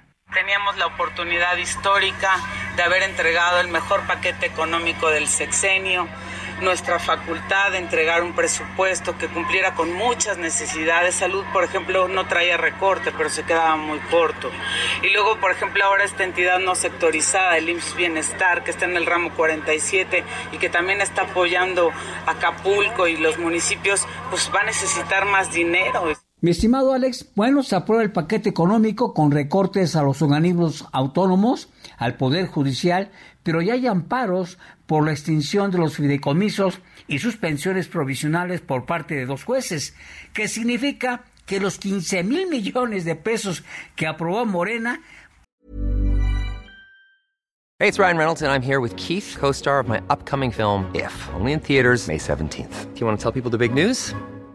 All right, I'll do it. Sign up now and you'll get unlimited for $15 a month in six months of Paramount Plus Essential Plan on us. Mintmobile.com slash switch. Upfront payment of $45 equivalent to $15 per month. Unlimited over 40 gigabytes per month. Face lower speeds. Videos at 480p. Active Mint customers by 531.24 get six months of Paramount Plus Essential Plan. Auto renews after six months. Offer ends May 31st, 2024. Separate Paramount Plus registration required. Terms and conditions apply if rated PG. Provienen de la extinción de los fideicomisos y no se podrán ejecutar para Acapulco. La propuesta de los marcelistas de sacar el 15% de recursos de los excedentes por la venta de crudo quedó solamente en una buena idea o solamente en una quimera. Pues bien, el presupuesto ya es cosa juzgada y ahora la pelota está en la cancha del Poder Judicial con las acciones de inconstitucionalidad que estarán promoviendo la oposición. Y los guerrerenses preguntarán, ¿y nosotros qué culpa tenemos? Mi estimado Alex, mi reporte. Entrevista. Informativo fin de semana. 8 de la mañana con 35 minutos, hora del centro del país. En la línea telefónica tenemos a la senadora Ana Lilia Rivera, presidenta de la mesa directiva de la Cámara Alta. Senadora, muy buenos días, ¿cómo está? Muy buenos días, muy bien, a sus órdenes, muchas gracias. Agradezco que nos haya tomado la llamada telefónica. Estoy casi seguro que anda un poco desvelada como nosotros. efectivamente, efectivamente. Oiga, eh, tantos temas que tratar con usted muy importantes. Tenemos el tema de la renuncia del ministro eh, Arturo Saldívar, la elección de la terna y cómo se va a dar todo el proceso. Tenemos el tema de los magistrados electorales. Pero me gustaría empezar pues por el tema que es noticia en este momento, si le, si le parece, eh, pues qué piensa del proceso que vivió Morena este día de ayer y hoy, 20 horas nos tuvieron en ascuas hasta conocer el resultado final. Sí, pues a mí me ha tocado construir desde hace ya muchos años este proyecto que tiene como principal objetivo transformar la vida pública de México basado como herramienta tenemos la fortaleza de la democracia. Un partido político tiene, en el caso de Morena, que ser el primer baluarte de la democracia en la elección interna de sus dirigentes y de sus representantes. Cuando ganamos las elecciones tuvimos un, momento eh, difícil porque muchos de los cuadros de Morena que eran gente de campo, de territorio, pasaron a, ser representantes populares o de gobierno. y en el 2021 nos tocó vivir un proceso, en nuestro primer, primer proceso interno, poniendo a prueba los instrumentos que construimos para garantizar la democracia interna de nuestro movimiento. Las encuestas se han ido perfeccionando. Yo viví el proceso de 2021 y no es el mismo que hemos vivido en este año. Se fortaleció la participación de los participantes para poder tener constancia de que esas encuestas se realizan realmente. Conocimos la metodología, se dio a conocer a los, a los aspirantes, a las coordinaciones, tuvieron representantes en una mesa, tuvieron derecho a una encuesta espejo, ha sido transparente, se ha hecho público. Esto fortalece indudablemente a nuestro movimiento al interior, nos da calidad moral hacia el exterior, pero lo más importante, esa transparencia es la única que puede garantizar la unidad. Porque si hay un transparente proceso, no puede un, un candidato sin condiciones, viendo la realidad, a fuerza querer ser cuando el pueblo te está diciendo en qué lugar estás. Y la otra muy importante es asumir con madurez la decisión de que en este país la paridad es una obligación de los partidos políticos. Quizá el tema de, la paridad en algún momento también tendrá que ir perfeccionándose porque considero que en, el, en este momento eh, los hombres, los caballeros que han en, los, en las encuestas aparecido en, en lugares mejor posicionados y hoy se, se Acabaron sacrificados. Así es. También, también entienden que estamos viviendo un nuevo momento y que las mujeres estamos incluyéndonos en este, en este juego político de manera definitiva. En el futuro, en el futuro yo estoy segura que habrá liderazgos muy grandes de mujeres que podrán participar todas, en todos los estados, con liderazgos más grandes y que nos sabremos de ganar ese lugar definitivamente porque el pueblo así lo quiere. Por hoy yo creo que fue lo mejor que pudo pasar este proceso que ha sido transparente. Senadora, eh, pues va a haber relevo, eh, o sea, elecciones federales, elecciones para nueve gobernadores o gobernadoras. El Congreso de la Unión también va a, pues, a renovarse y aquí, eh, pues, es importante saber, por un lado, qué va a pasar con los senadores que se van a buscar una candidatura y si tiene usted ya el número de cuántos senadores se van a ir en los próximos días. Hasta este momento se han presentado cartas de intención de muchos senadores que van a participar en los procesos internos de sus partidos para la reelección. Permisos como tal todavía no han solicitado licencias, porque todavía no se resuelven esos procesos internos. Pero sí, de todos los partidos políticos es un número significativo de aspirantes a la reelección. Tenemos más o menos así un, digo, sin tener toda la precisión, pero un poco por dónde va, cuántos son. Como el proceso para presentar cartas de intención todavía no concluye, tenemos un aproximado, eh, pues yo creo que en este momento son como unos 60 eh, aspirantes de todos los grupos de todos los grupos parlamentarios. Pues es una parte importante, es eh, casi casi el eh, pues un 50 por la mitad del, del Senado de la República. Se, ¿Se tiene un indicio, el pulso de cuántos buscarán la reelección? Pues yo considero que la gran mayoría lo van a intentar, porque es un proceso nuevo en este momento en la historia de México. Sin embargo, yo también creo que no todos serán beneficiados y que la mayoría se va a quedar en el Senado. Entonces, todos, todos seguramente tienen esa intención. Sí. La mayoría serán muy pocos los que no busquen esa oportunidad, pero también me queda claro que serán muy pocos los que logren la reelección. Serán la, será la primera vez que el Senado tenga reelección, ¿verdad? Así es, es la primera vez. ¿Cuántos procesos han cambiado en estos últimos años, no? Como decía usted, destacaba, a ver, el tema de la reelección y destacaba el tema de la paridad de género y nada más para ofrecer un dato duro que puede ayudarnos a entender por qué era necesario que se diera a cabo eh, esta reforma en el proceso electoral de incluir a mujeres y que el INE lo, lo afinara y que los partidos políticos se sujetaran a esa decisión. Desde que México es independiente y ya hay elecciones, de alrededor, así un cálculo pensando que antes los gobiernos eran cuatrienios, luego cambiaron a sexenios, hablando de las gubernaturas, de unos 1800, 1900 gobernantes en la historia del país, pues ¿cómo es eso que solamente 18, 19 mujeres han llegado al poder y la mitad de ellas del 2018 a la fecha. Así es. Impresionante, ¿no? y somos la mitad de los ciudadanos que votamos o un poco más y somos la mitad o más de quienes sostenemos hogares en este país y somos quienes tenemos tres jornadas de trabajo y somos quienes sostenemos las familias. Es increíble que durante tantos años hayamos sido ciudadanas a medias. Sí, eh, estamos platicando con la senadora Ana Lilia Rivera, ella es presidenta de la mesa directiva de la Cámara Alta y del el Partido Morena. Otro tema, eh, senadora, sin duda, la relevancia por la renuncia de Arturo Saldívar a la Suprema Corte de Justicia de la, de la Nación. Su opinión al respecto y cómo se va a procesar el asunto.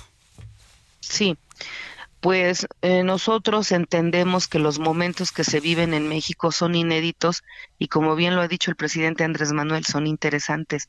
Si bien es cierto, no es la primera vez que un ministro de la Suprema Corte presenta su renuncia, en el caso de nosotros vivimos ya al inicio de nuestro periodo la renuncia de otro ministro de la Suprema Corte.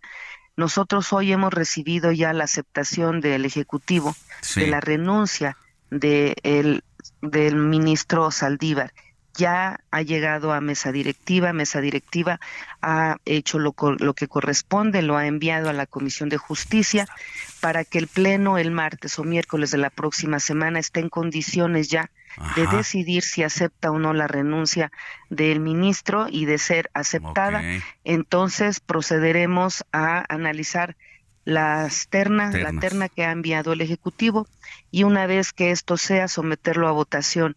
En una primera votación, si se logra la mayoría calificada, se dará el nombre de quien habrá de ocupar ese espacio. Si no se logra, vamos a una segunda votación.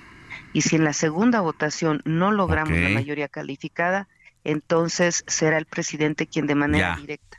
¿Ya llegó la terna al Senado? ¿Ya la perdón, la, terna no la hemos recibido. Ah, ok. Hemos, hemos recibido ya la ratificación de la aceptación de la renuncia. Bien. Entonces, en el transcurso de las próximas horas, yo creo que el lunes estaría llegando este, esta propuesta, ¿no? Así es. Bien. Eh, senadora, pues le mando un abrazo y le agradezco que aún con el desvelo nos haya tomado la llamada. Era importante escuchar su opinión por los datos que ofrece de quienes aspiran senadores eh, al, a algún cargo y que estarán haciendo una separación de funciones. Decía que son alrededor de, de 60. Otra parte importante buscará la reelección. Y bueno, pues lo que nos da de cómo se va a llevar a cabo el proceso de eh, elección para elegir al sustituto o sustituta, casi casi se hablaba de mujeres, de eh, pues Arturo Saldívar. Que tenga buen día y le agradezco. Gracias, un abrazo a su auditorio, buenos días. Alejandro Sánchez y el informativo Heraldo fin de semana.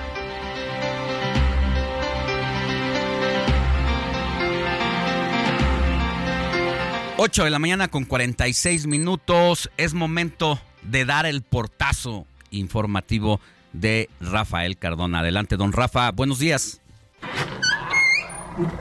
El portazo, la columna de Rafael Cardona.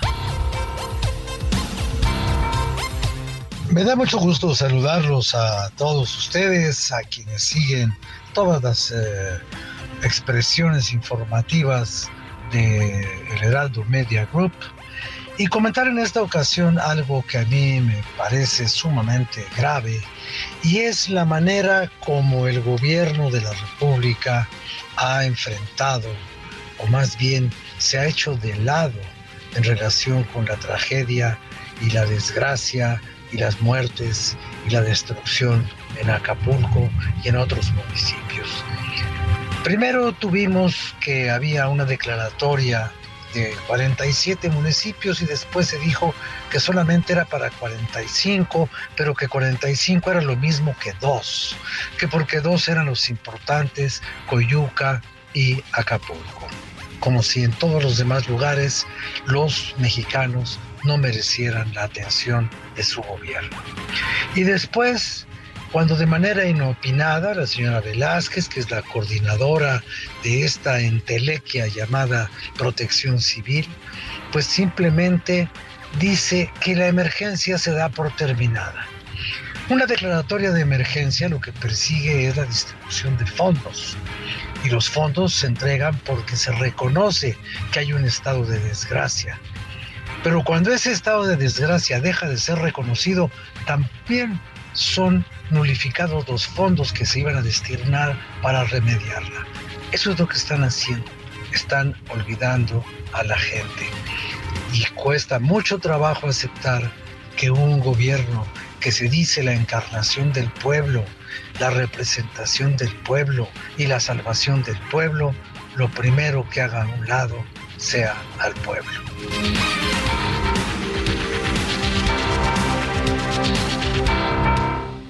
Alejandro Sánchez y el informativo Heraldo fin de semana. 8 de la mañana con 49 minutos, hora del centro del país. Mire, entre los cuestionarios y las preguntas que fueron parte de las encuestas de Morena para eh, llevar a cabo su proceso interno y a elegir a sus candidatos o candidatas a los gobiernos de las nueve entidades donde habrá elecciones. Hay una cosa que me llama mucho la atención cuando se le pregunta a las personas qué tan interesadas están en la vida política, si les interesa la política, si les interesa participar, y la mayoría, más de la mitad de la población, en la mayoría de los casos de los nueve estados, les vale un gorro la política, no quieren saber de política. Y ahí es donde está el gran reto de hacer que participe la sociedad, porque uno de los grandes retos a vencer es precisamente el abstencionismo. Y cuando dicen hay mayor abstencionismo, ¿a quién le conviene que no haya tanto flujo en las eh, elecciones? Que vayan a las urnas a depositar su voto. ¿A quién le conviene? Pues le conviene al partido en el poder en turno. ¿Por qué? Pues porque manejan los programas sociales, es una manera eh, de garantizar prácticamente sus votos y las eh, elecciones, los procesos electorales que hemos tenido en los últimos años, elecciones locales, pues eso es lo que ha destacado. Hasta 60%, 70% en algunos casos de falta de, abstencionismo, de falta de participación.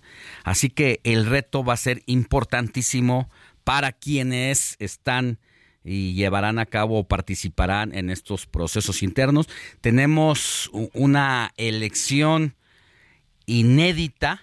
Por primera vez se van a votar más de 20 mil cargos de elección pública desde presidente de la República hasta regidores, 20 mil cargos, con el mayor número de padrón en la lista nominal más alto de la historia, alrededor de 98 millones de, eh, de personas que saldrán a ejercer su voto.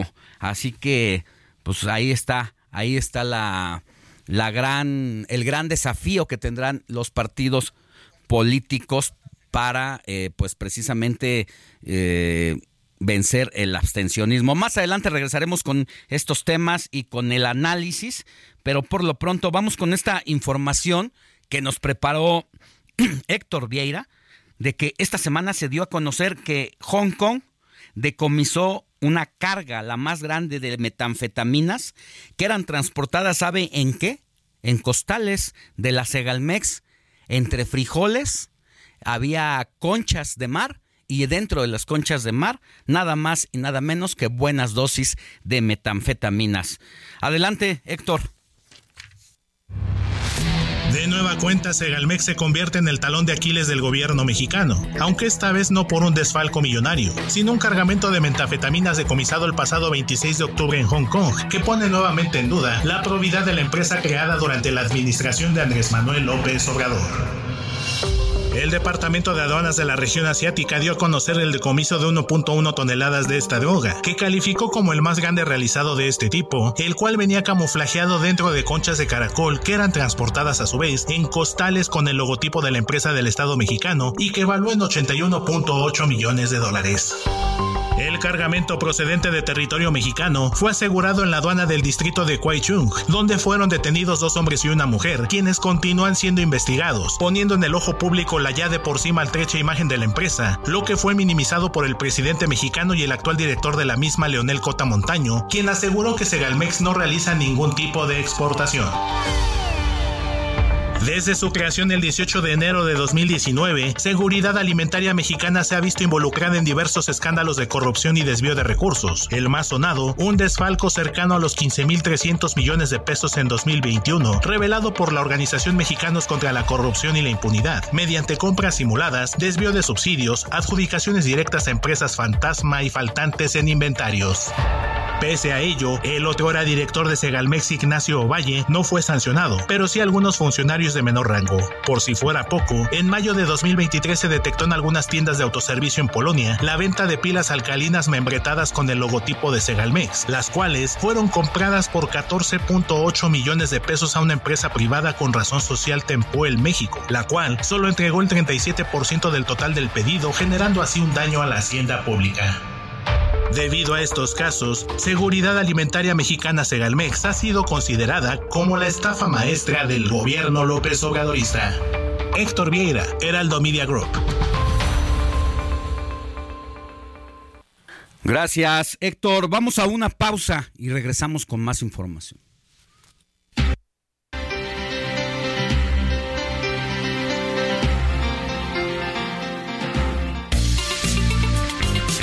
La noticia no descansa. Usted necesita estar bien informado también el fin de semana. Esto es Informativo El Heraldo Fin de Semana. Regresamos.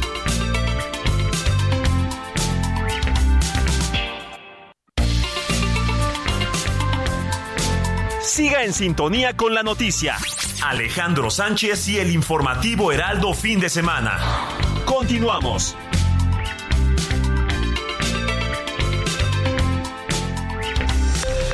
Esto es Noticias a la Hora. Heraldo Radio le informa.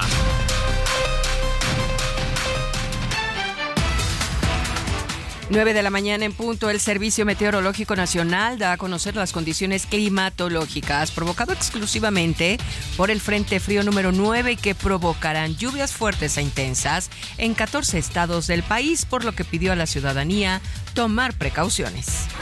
El director general del Metro, Guillermo Calderón, dio a conocer que a partir de diciembre se suspenderá el servicio en cuatro estaciones de este sistema de transporte. Serán Pantitlán, Puebla, Ciudad Deportiva y Velódromo para comenzar las obras de renivelación, pues el tramo presenta un hundimiento de hasta de 80 centímetros que actualmente provoca que los trenes deban reducir su marcha. La madrugada de este sábado se registró un accidente sobre la avenida Paseo de la Reforma en la Ciudad de México, cuando un automóvil de lujo chocó y terminó montado sobre la glorieta de la Diana Cazadora. Los informes señalan que se necesitó de una grúa para retirar el vehículo del monumento, que sufrió severos daños y que será la autoridad competente la que decida el castigo del responsable del incidente vial. En el orbe, las inundaciones en Somalia causadas por las lluvias torrenciales desde principios de octubre han afectado a más de 1.17 millones de personas, incluyendo cerca de 335 mil desplazados. Así lo informó la Oficina de Naciones Unidas para la Coordinación de Asuntos Humanitarios. 9 de la mañana con dos minutos tiempo del centro de México, amigos. Estamos entrando ya a la tercera hora del informativo fin de semana con Alex Sánchez y su equipo de trabajo. La invitación para que se quede con nosotros le saluda Mónica Reyes. Esto fue Noticias a la Hora. Siga informado, un servicio de Heraldo Media Group.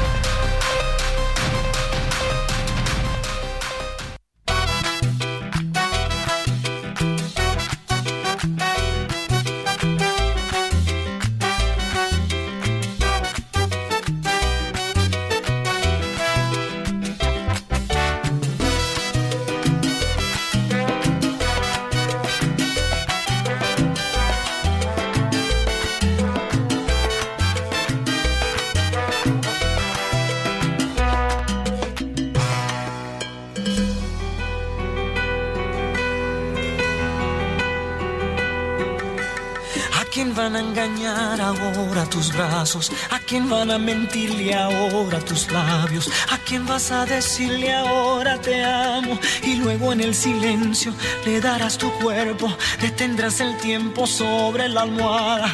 Pasarán mil horas en tu mirada, solo existirá la vida amándote.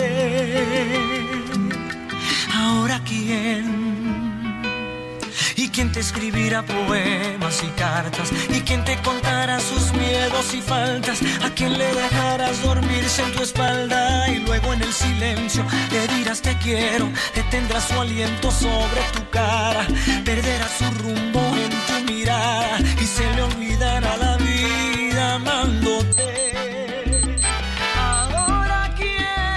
9 de la mañana, perdonen ustedes la desmañanada, 9 de la mañana con 4 minutos, hora del centro del país. Y así entramos a las efemérides musicales con Héctor Vieira, mi querido Héctor. Te pusiste guapachoso. Como debe de ser, mi querido Alex, amigos, muy buen día nuevamente. Pues esta semana Marc Anthony dio la nota precisamente porque pues ha tenido exitosas presentaciones en nuestro país. El pasado miércoles estuvo allá en Guadalajara, allá en el, en el auditorio Telmex de allá de Zapopan, de la zona conurbada. Eh, también estuvo en Monterrey, también ofreció un concierto y bueno, este fin de semana aquí en la Ciudad de México, Marc Anthony, este cantautor estadounidense de origen puertorriqueño, muy exitoso, con más de 25 años de trayectoria y que bueno, sigue siendo Ah, uno de los consentidos. Con más de 25 años de diferencia en su matrimonio. Ah, no, también. otro caso, ¿eh? Pero mira, nada más después, después de la separación de Jennifer López, que bueno, con Jennifer López sí iban más o menos acordes a la Sí, edad. eran- Jennifer, eran- si mal no eran de la recuerdo, rodada. tiene 53 años. Marc Anthony debe de tener 54, Sí, si mal no sí, eran recuerdo. completamente de la generación. Contemporáneos prácticamente. Y pues ahora ya con esta joven, pues más joven que él, sí. pues también ha dado la nota. Y bueno, siempre escuchar a Marc Anthony y mi Alex nos pone de buenas y nos costó ahí un poquito de trabajo escoger la canción, pero bueno, nos fuimos con esto que se llama Ahora quién. Esta versión salsa, no olvidemos que muchos de los éxitos de Marc Anthony, algo que no, no cualquier cantante tiene, es que los interpreta tanto en salsa como en balada. Y este tema que estamos escuchando, ahora quién no es la excepción, que forma parte de su disco titulado Valió la pena del año 2004, o sea que está por cumplir 20 años esta cancioncita. Gracias, Héctor. Seguimos con más, mi Alex.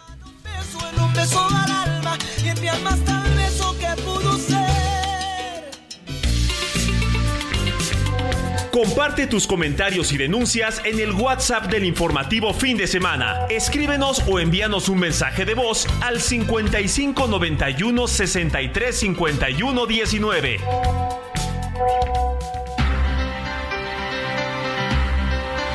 Nueve de la mañana con seis minutos, hora del centro del país. Vamos con la columna de Carlos Salomón. Adelante, Carlos, buenos días. Alejandro, la canción de Agustín Lara, Acuérdate de Acapulco, surgió como un canto a otra gran mexicana, María Félix, pero en realidad esta canción se convirtió en el himno a Acapulco. Acuérdate de Acapulco, de aquellas noches, María Bonita, María del Alma, dice la letra de esta gran canción. Hoy, tras los acontecimientos del huracán Otis y tras la solidaridad de muchos mexicanos por la tragedia que provocó el propio huracán, en donde, como siempre, perdieron los más pobres, vemos cómo el dolor no deja de asomarse en esa tierra. Es el momento de insistir que los daños están ahí y que pasarán muchos meses para que supere la tragedia que asoló al puerto de Acapulco. Sé que muchos han ayudado y que la mayoría lo han hecho con gran autenticidad, pero los días pasan y el dolor está ahí. En estos momentos no hay que olvidarse de la solidaridad con los que menos tienen. El daño económico se refleja en miles de viviendas modestas perdidas. La gente se quedó sin lo poco que tenía. A pesar de ello, se van a levantar, con o sin ayuda del gobierno. Pero se hace indispensable que nosotros no dejemos de estar presente en sus vidas. El temor de muchos guerrerenses es que la atención del país se vaya a otro sitio, se distraiga por otra situación. Y por eso dicen, no nos olviden. Alejandro, acordémonos y pensemos que la verdadera grandeza humana está en la práctica de la bondad sin condiciones. en dar Alejandro a los que menos tienen, pero no lo que nos sobra, sino una parte de lo que tenemos. Entrevista. Informativo fin de semana.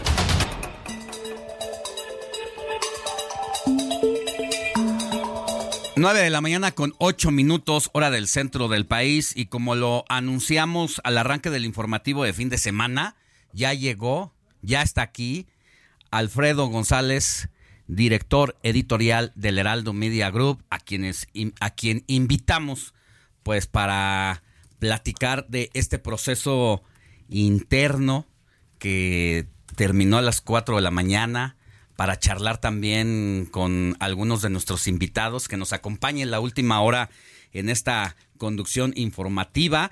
Así que, mi querido director, Alfredo González, qué gusto tenerte por aquí. ¿Cómo estás? Bien, Alex, gracias. Muy buenos días, desmañanados, después de una extenuante jornada que tuvimos ayer aquí en la cobertura de todo este proceso en Morena. Y creo que lo escuché hace rato, ya lo decías tú, creo que ha sido un, un proceso ejemplar. Eh, hay que reconocerlo también. Lo hay que, es. Hay que reconocer que eh, Mario Delgado, eh, eh, Citlali, la secretaria general, hicieron un trabajo excepcional y creo que fue menos ruidoso, menos estridente a lo que se parece, por lo menos a, públicamente. Públicamente no ha habido uh, estridencias, algo que, que se hiciera notable Sabemos, sabemos, como ya lo comentabas también, que hay rebeldes, hay sentidos, hay heridos, hay soldados caídos, pero vamos a ver, vamos a ver cómo, cómo se comportan en los próximos días, porque esto apenas empieza. ¿no? sé cómo calificarlo. Normalmente no me gusta usar los adjetivos, siempre es mejor describir, pero en este caso, no sé si berrinche, eh, el acto de rebeldía por parte del papá de Checo Jiménez, mira, y, y, que uno dice el papá de Checo, ¿no? sí, si dices, si dices Antonio Pérez Garibay, nadie va a saber quién es. Entonces tienes que decir que es el papá de Ya, para, para empezar. Para empezar. Ya arrancamos mal, porque si nadie lo conoce en realidad. Como nombre, nadie conoce al diputado federal. Y bueno, pues este, él, ya lo decías también eh, con Mier, Nacho Mier, que también pues hacen su, su berrinche y parece que, que ese es el tema que tendrá que resolver porque sí, ya hay hubo premios de consolación para los segundos lugares, pero había seis aspirantes por un puesto, entonces quiere decir que hay más eh, soldados caídos que, gente que triunfó en esta en esta pelea interna. Pues ya le pusiste el cascabel al gato porque mencionaste el nombre de Nacho Mier y a quien tenemos en la línea telefónica no es al soldado caído, es al soldado ganador. Al victorioso. Al victorioso eh, Alejandro Armenta, senador. Qué gusto tenerlo con nosotros. Muy buenos días, ¿cómo está? Buenos días, qué gusto saludarles. Muchas gracias al, a Radio Heraldo, Heraldo Radio, Alex. Excelente mañana. Sí, seguimos en vivo, como dicen ustedes. ¿De plano? Oye, hace rato hablaba, hablábamos, senador, con eh, el otro colega tuyo y ganador del proceso con el Guacho Díaz y decía, nada más cerré como hora y media mis ojitos. ¿Tú no cerraste los ojitos? Bueno, en Puebla, los que hemos crecido en la actividad comercial, en los tianguis, en los mercados, en la actividad formal e informal, la verdad. Tenemos un, proverbio eh, popular que al que madruga Dios le ayuda y para uno que madruga otro que no duerme. Y ese soy yo porque eso aprendido de los poblanos. Eh, cuando vas al tianguis, Puebla tiene el tianguis eh, más importante en materia antropológica, el de Tepeaca, Tepeaca tiene 500 años de fundada, imagínate, es una ciudad este, prehispánica. Y en Tepeaca los tianguis son los días viernes, pero empiezan los jueves en la mañana y terminan los sábados en la, en la mañana. Entonces, eh, imagina lo que eso representa, ¿no? Para la actividad comercial de una zona antropológica donde, eh, por cierto, eh, estuvo eh, eh, Cortés donde estuvo Cortés, está la casa de Cortés en el centro de Tepeaca, que en su paso hacia la Gran Tenochtitlan eh, se asentó Cortés en Tepeaca, segura de la frontera, uno de los lugares más emblemáticos. Por cierto, es el municipio de origen de nuestro gobernador Sergio Salomón. Yo crecí en la tierra de mi mamá que está enfrente, Acatzinco. Senador, y es el paso, ese, este lugar es el que da al paso de Cortés. Te saluda Alfredo González, senador. Alfredo, Alfredo, qué gusto, excelente mañana. Gracias. Cuéntanos, ese, ese lugar es el paso donde arranca este, esta travesía para llegar aquí a la ciudad. Bueno, hay que recordar que mm, de la Villa Rica de la Veracruz, ¿verdad? La Villa Rica, cuando llega eh, Cortés al puerto, empieza a avanzar en su ruta hacia la búsqueda del oro, ¿verdad? Y, uno de los puntos que visita es eh, Tepeaca. Pero antes de Tepeaca, esa es una, esa es parte de la historia de la travesía que yo quiero presumir, porque si no, la tierra de mi madre es Acatzinco, Acatzingo, lugar que goberné a los 21 años, 1993-96, cuando Manuel Bartlett fue gobernador. Yo fui presidente municipal. Tenía 21 años, hace 31 años, imagínense. Poquito tiempo nomás. Poquito, nada más para que vean que cuando ustedes describen con tanta precisión los procesos electorales internos de Morena, de mi partido, pues es algo común, no es nada, no hay que eh, sobredimensionar, al contrario, yo les diría que son eh, procesos normales, como, como en el paso de Cortés se fue encontrando a comunidades indígenas originarias, en Acatzinco se encontró al último caudillo Acatzincateco, el Catzintecutli. Fíjense, ¿eh? los teteles, montículos de tierra. Bueno, pues es que somos, somos nativos. Somos, pero, pero yo debo decirles, soy mixteco. Nací en, en Itzocan, Itzocan, Izúcar de Matamoros, y crecí en Acatzinco, la tierra de mi mamá. Entonces soy un poblano que tiene un origen mixteco, un origen acatzinca, y provengo de una familia migrante. Oye, Eh, oye, senador, ¿y esto no va a ser eh, como la batalla de Puebla a propósito de la historia? Porque bueno, pues eh, eh, yo creo que, no sé si coincidas conmigo, pero uno de los procesos que siempre, siempre te favorecieron las encuestas, es, eh, lo vimos a, a lo largo de este proceso, sin embargo parecía que había muchas dudas sobre quién se iba a quedar finalmente con este, con este encargo, con esta nominación. Y lo más sorprendente de todo es que tu primo, uno de los adversarios más fuertes en este proceso, no sé si esperábamos una respuesta diferente, una actitud diferente y parece que, que es el primer soldado caído que hace berrinche. ¿Cómo lo estás leyendo? ¿Por dónde arrancar esta operación cicatriz? Desde ayer, desde ayer, en esa larga noche eh, del que no madruga y del que no duerme, empezamos a dialogar y además yo quiero reconocer, Alex, Alfredo, amable audiencia del Heraldo Radio, quiero reconocer eh, la calidad humana de Claudia Rivera, que, con la que estuve dialogando toda la noche, de Lisette Sánchez, mi amiga, eh, con la que hicimos campaña juntos, ella fue diputada por por eh, San Martín Texmelucan, de Olivia Salomón, eh, quien fuera esposa de un gran líder, eh, Rafael Moreno Valle Sánchez, dueño de la vista, un empresario, el ex dueño de los pericos, de los pericos, o mm, de Nacho Mier, que es un paisano que él nació en Tecamachalco, la región de Tecamachalco, Tepeaca, Acatzinco, Acatzingo es una región hermana productora agrícola, o de Julio Huerta, mi hermano amigo, que me permitió, y lo he dicho públicamente, eh, me permitió reconstruir una relación con el gobernador eh, Luis Miguel Barbosa, o de Rodrigo Abdala, exdiputado federal, exdelegado de bienestar en Puebla, quien fue quien me recibió a mi llegada a Morena hace siete años y se portó, por más decirlo, generoso. Así es que somos hombres y mujeres. Por cierto, nos inscribimos 27 ¿eh? al proceso en Puebla. 17 hombres y 10 mujeres. Yo soy administrador público, ¿eh? por eso es que yo soy mucho de números, de, datos, de, de, prospectivas y retrospectivas. Entonces, debo decirles, Alex, Alfredo, audiencia, que eh, todos ellos son cuadros extraordinarios, valiosos.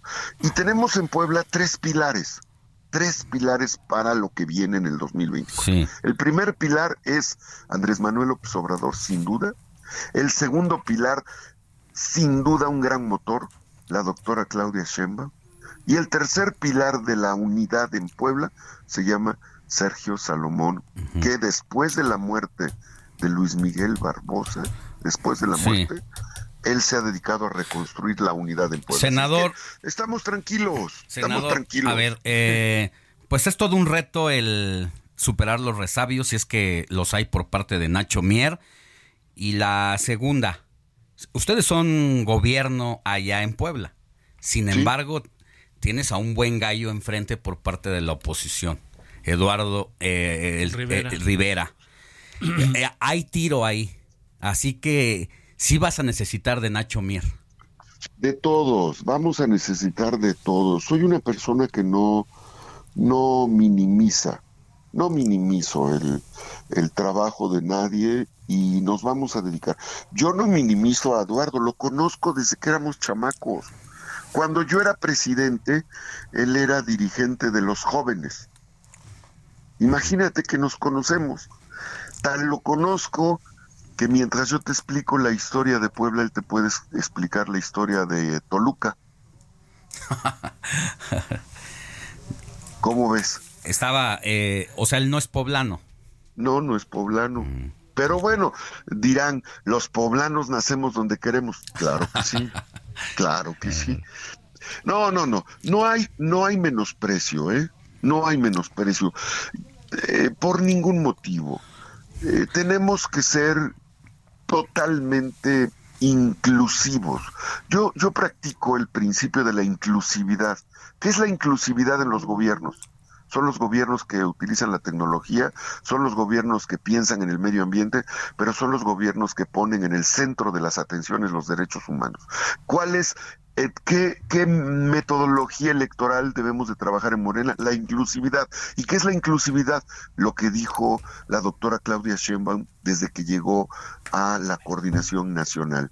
Unidad, respeto, sentido de pertenencia. Entonces, para Claudia Rivera, mi aprecio, mi respeto, en la campaña del 2021 yo me la jugué con ella.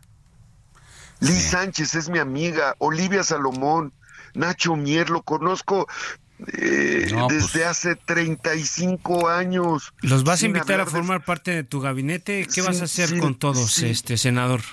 ¿Los vas, a, ¿Los vas a incluir en tu gobierno, en tu campaña? ¿Ya sabes quién va a coordinar todo este esfuerzo? Eh, sabemos que el segundo lugar pues, se va al Senado. Eh, ¿Y qué va a pasar con los otros? ¿O y las otras?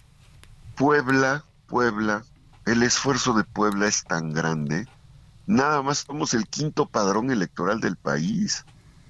Nada más Puebla tiene 16 posibilidades de tener 16 diputados federales, diputadas federales. Eh, Puebla tiene la cuarta ciudad más grande de México.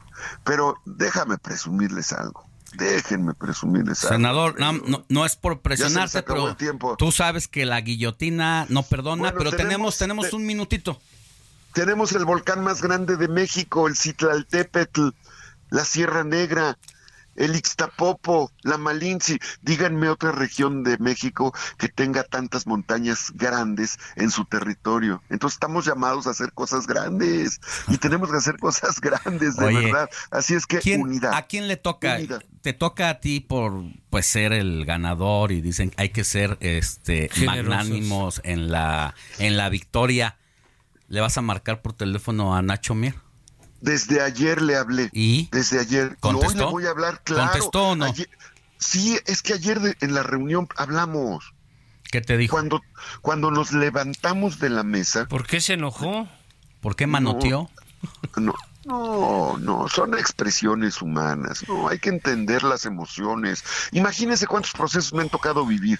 Entonces No, pues le sí. dije, le dije, Nacho, Nacho, eh, hagamos equipo. Tú eres un pilar fundamental del- de la transformación. Y me dijo, Armenta, esto no es personal. Déjame dialogar con, con mi gente. Con mis y- bases.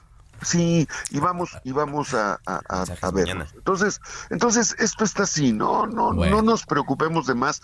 No, Vamos nosotros no. En la unidad. No, no, no me a lo general. No, claro, claro, claro. No menospreciar a nadie, ¿eh? Ni, ni a los poblanos nacidos en Puebla, ni a los poblanos nacidos en, En Toluca. Toluca. Y sobre todo porque es un proceso que no se vislumbra como sencillo, no sé, para finalizar este Alejandro, no sé cómo lo veas rápidamente. Sí, no, muy, muy, muy difícil porque hay buena popularidad también de el- la casa de enfrente y bueno, Sí. pues nos gana la guillotina, senador. Te mando Hay un principio abrazo. electoral que se llama ni todos los triunfos son para siempre, ni todas las derrotas son para siempre. No hay elección fácil, no hay elección imposible. Abrazo, senador. Un abrazo a, Ra- a Heraldo Radio. Gracias, Alex. Gracias, Alfredo. Excelente mañana. Gracias, senador. Vamos a una pausa, Alfredo, y si te parece, regresamos para ver eh, cómo andan los números en las entidades donde habrá elecciones federales, qué población y qué otras cosas más, cuánto es el número de población que va a elegir a sus gobernantes. Pausa Vamos. y volvemos. La noticia no descansa. Usted necesita estar bien informado también el fin de semana. Esto es Informativo El Heraldo Fin de Semana. Regresamos.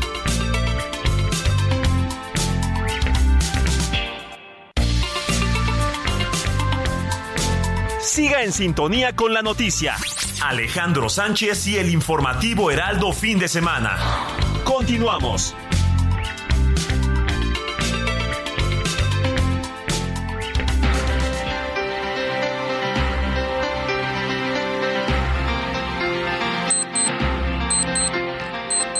Nueve de la mañana con 30 minutos, hora del centro del país. Seguimos en el informativo de fin de semana y agradezco que esté en la línea telefónica al doctor Leonardo Lomelí Vanegas, rector designado de la Universidad Nacional Autónoma de México. Doctor, muchas gracias por estar con nosotros en este fin de semana.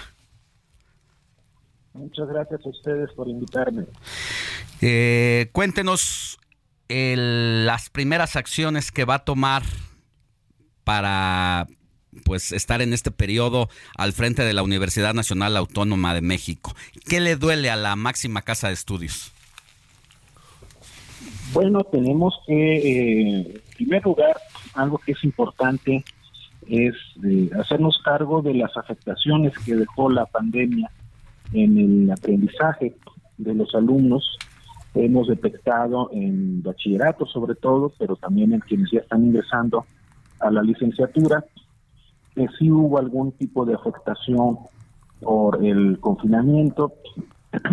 Habrá que reforzar algunas áreas que son muy importantes para poder tener un buen desempeño en los primeros semestres de la carrera. Es el caso de matemáticas, es el caso de algunas ciencias, pero también de la expresión oral escrita, de la comprensión de lectura. Entonces, eso pues es, es algo prioritario. También eh, tendremos, por supuesto, habrá que avanzar en la conformación del nuevo equipo de trabajo y muy pronto tendremos una sesión del Consejo Universitario para aprobar el presupuesto del próximo año, una vez que ya se ha aprobado el presupuesto de egresos de la Federación y ya conocemos el monto del subsidio que el gobierno federal dará a la universidad. Y bueno, ya en una visión de más largo plazo, convocar a, a la comunidad a participar en la elaboración del plan de desarrollo institucional. ¿Cómo enfrentar el reto en la comunidad estudiantil sobre el crecimiento eh, cada vez más acelerado de la inteligencia artificial? Es un desafío que, indudablemente nos preocupa. Yo creo que hay que ver a, la inteligencia artificial como una herramienta a la que hay que saber utilizar pero también teniendo muy claros los riesgos que conlleva. Desde hace poco más de un mes eh, se conformó un grupo de trabajo que precisamente está analizando todas las implicaciones, la posibilidad pues, de llevar a cabo incluso cambios en nuestra normatividad para prevenir los malos usos de la inteligencia artificial y sobre todo una estrategia para concientizar a la comunidad académica de cuál es su potencial, pero también de cuáles son los usos que hay que darle a la inteligencia artificial, porque si nos plantea, por supuesto, desafíos de muy diverso tipo que, es necesario que enfrentemos. Pero es indudable que tenemos que utilizar esta, este avance. Eh, doctor Lomelí, te saluda Alfredo González. ¿Cómo estás? Muy buenos días. Buenos días, Alfredo. Bien, pues eh, yo quisiera preguntarte, doctor, eh, parte importante de, este proceso fue evidentemente la actuación del Consejo Universitario, pero antes, durante este proceso se cuestionó mucho ya la, la, mecánica, la manera en que, en que se elige al rector de la máxima casa de estudios. ¿Crees que tenga que ser eh, sujeto de revisión este proceso ahora que llegas tú como nuevo rector de la UNAM?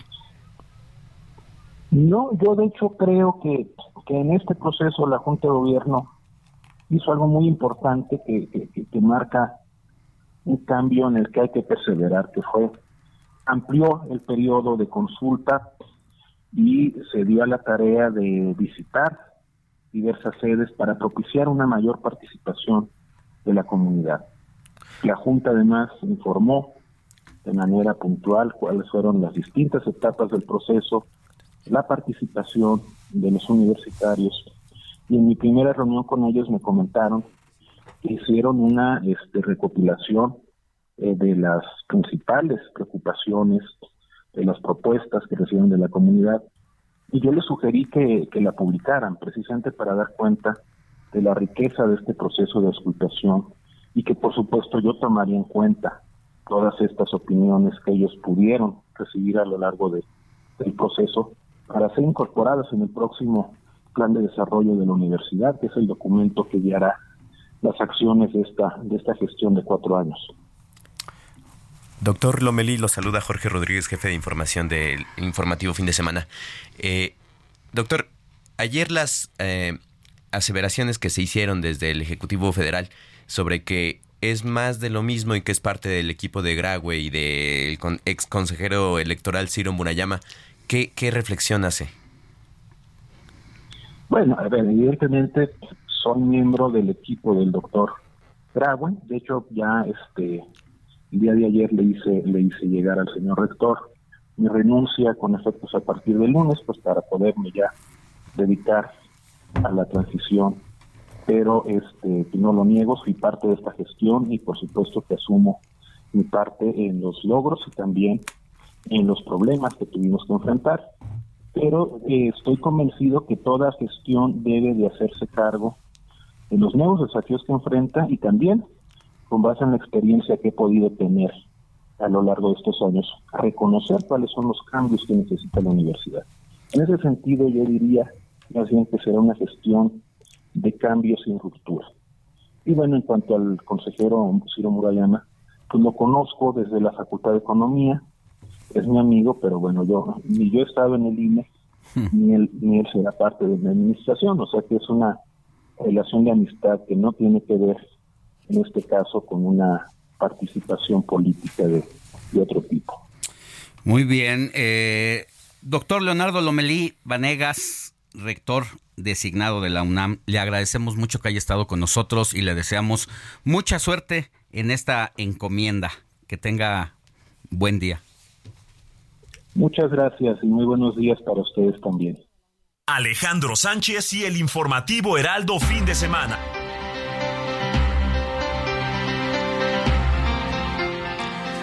Nueve de la mañana con 37 minutos hora del centro del país. Pues estamos en la parte final del informativo de fin de semana eh, desde las 7 de la mañana. Qué rápido se va el tiempo con mucha información destacada eh, que se generó el día de ayer y hasta las 4 de la mañana y de lo que usted tenía que estar bien informado, bien informada. Y seguimos aquí en el análisis de este tema de lo que fue el proceso de Morena, sus designaciones de sus nueve candidatos y candidatas a, eh, a relevar a el gobernador o gobernadora de igual número de entidades. Y Alfredo González nos visita aquí en el estudio de El Heraldo Radio. Él es director de información, director general de editorial de El Heraldo Media Group. Y Alfredo, sobre el proceso en estas entidades nueve estaba haciendo ayer las cuentas en la madrugada y Ciudad de México tiene 7.5 millones de votantes, luego le sigue Jalisco con 5.8, Veracruz con 5.6, Puebla con 4.4 millones de votantes, Guanajuato con 4.7 millones de habitantes, de, gente que va a ir a, las elecciones o debería de participar, Morelos con 1.5, Yucatán con 1.7, Tabasco con 1.7 y Chiapas con 3.8. Es decir, las nueve entidades federativas donde habrá elecciones hay alrededor de 38 millones de votantes de un total de 97.7 millones de la lista nominal. Es decir, lo que pase en estas entidades va a ser relevantísimo para el resultado de la candidatura presidencial, pero sobre todo para la conformación del Congreso. Así es, como bien lo dices, Alejandro. Em, el primer desafío era encontrar a las mujeres y los hombres que iban a abanderar a Morena para buscar la gubernatura de estos nueve estados. Pero de, estos perfiles, eh, sin duda, va a depender mucho el, crecimiento de Morena, la recuperación, el triunfo en algunos estados. Y yo creo que ya, ya, ya libraron un obstáculo que es nombrar a sus candidatos. El siguiente obstáculo es nombrar a los candidatos al Congreso de la Unión, a la Cámara de Diputados primero. Porque yo creo que al presidente Andrés Manuel López Obrador no le preocupa tanto ganar la presidencia de la República porque yo creo que es el segundo periodo de gobierno que está garantizada la, la presidencia para Morena. El gran desafío para el presidente y esta herencia de la que ha hablado y este bastón de mando que, que le entregó a Claudia Sheinbaum, quiere decir que lo que les preocupa en este momento es el Congreso de la Unión y como bien lo dices, la Ciudad de México con 22 distritos federales electorales es la que tiene mayor peso. Ciudad de México son nueve estados y sola y la, son nueve estados y, y, varios de ellos concentran un número importante de distritos federales. CDMX 22, eh, Veracruz 19, Puebla 16. Uno de los estados que tiene más número de distritos es el Estado de México, pero solamente son elecciones locales, no tienen elección para gobernador. Y el otro estado que también pesa mucho a nivel, a nivel federal es Jalisco con 20 distritos, pero bien sabemos todos que es un estado que no le favorece en este momento a Morena. Por tanto, los candidatos, la gente que, que se designó esta madrugada, pues tiene un desafío más allá de ganar el gobierno del estado. Tiene que garantizar el triunfo de Morena en los distritos federales para diputados federales porque de eso de eso va a depender en gran medida la viabilidad del proyecto para el próximo sexenio. Ahora, ya que tocas Jalisco como eh, plaza muy importante electoralmente hablando, eh, no hay que perder de vista lo que pasó recientemente con esta unión que hay de Morena con, además del Partido Verde y del PT, con el Partido Futuro de Pedro Kumamoto y el partido Hagamos de la Universidad de Guadalajara, donde mm, por los tweets y la manera en que se pronunció Pablo Lemus en contra de Kumamoto es, pues parece que sí le hizo ruido y que les tiene preocupados. Oye, Alfred, si te parece, vamos a platicar también con nuestra compañera Verónica Ortiz, ella es analista política, es columnista de El Heraldo de México y a quien saludo con mucho gusto porque ya está en la línea telefónica desmañanadita también. Mi querida Vero, qué gusto tenerte con nosotros. Muchas gracias, eh, queridos Alfredo y Alex, qué gusto saludarlos. Pues, ¿cómo ves tú? Eh, ¿Cuál es tu primer lectura que haces en torno a lo que sucedió ayer y hoy en la madrugada? Pues mira, yo creo que como en todo hay, hay claroscuros, pero sí te diría, a ver, un, par de temas. Eh, de entrada me pareció un buen ejercicio. Eh, para, para Morena, sobre todo tomando en cuenta que eh, es un partido que no tiene un historial de transparencia o de procesos de selección eh, tersos. Falta ver cómo se procesan, digamos, o cómo se cicatrizan las heridas que esto claramente está dejando, pero me parece que hasta el momento lograron tener un ejercicio eh, inédito, como decía yo, para, para Morena y eh, sobre todo que capturó, digamos, la expectativa nacional. Hemos estado los medios y pues ustedes y, los que analizamos eh, justamente, ¿no? Siguiendo una jornada larguísima y que lograron generar la expectativa ¿no? del caso y, bueno pues hasta ahora parece que sacarlo adelante el, eh, esto creo que también eleva la presión sobre las propias definiciones que se tendrán que tomar en el Frente Amplio por México, que eh, evidentemente eh, es un grado de complejidad quizá mayor porque involucra a los tres partidos, pero sí creo que esto eleva entonces la, la presión sobre el proceso que van a tener que hacer y, y digamos las, las decisiones que van a tener que tomar en, en, el, en el otro digamos campo político. Ahora me llama la atención que eh, digamos a pesar de haber sido justamente estas eh, encuestas que también como como novedad supimos los resultados y tuvimos incluso a representantes de las propias casas encuestadoras dando sus resultados cosa que no no no había pasado tampoco no Morena normalmente era eran eh, las encuestas se mantenían eh, en lo oscuro, opacas, únicamente se, se anunciaban los resultados, pero no no había justamente posibilidad de contrastar con los con, eh, con los ejercicios no demoscópicos y de tener los resultados. Em, creo que al final también nos quedan a deber porque finalmente no ganaron en, en varios de los casos los más competitivos y entonces ahí sí quedan evidentemente pues estas decisiones políticas que pueden generar o no eh, un resultado eh, adverso o favorable pero que sí pueden eh, fracturar digamos a la, unidad del, partido finalmente mm, por ejemplo tres de las cinco mujeres designadas pues no ganaron la, la encuesta y además no la ganaron por diferencias eh, sustanciales. Eh, pienso obviamente. La Ciudad de México, o sea, 13 bueno, 14% casi. Exactamente, ¿no? Entonces, eh, quizá el más cercano que, sería Guanajuato, que no con un punto de diferencia, pero pero Jalisco efectivamente con más de cinco puntos y como dices Alex, la Ciudad de México, que me parece increíble porque además en todos los en todas las preguntas y sobre todo en, en la intención de voto y en, en el la pregunta de a quién prefiere o le gustaría que fuera candidato y por quién estaría dispuesto a votar, pues no, claramente, ¿no? Siempre 10, 11 puntos arriba, Omar García Harpuch declara Brugada. Alfredo, sí, sí, adelante. perdón.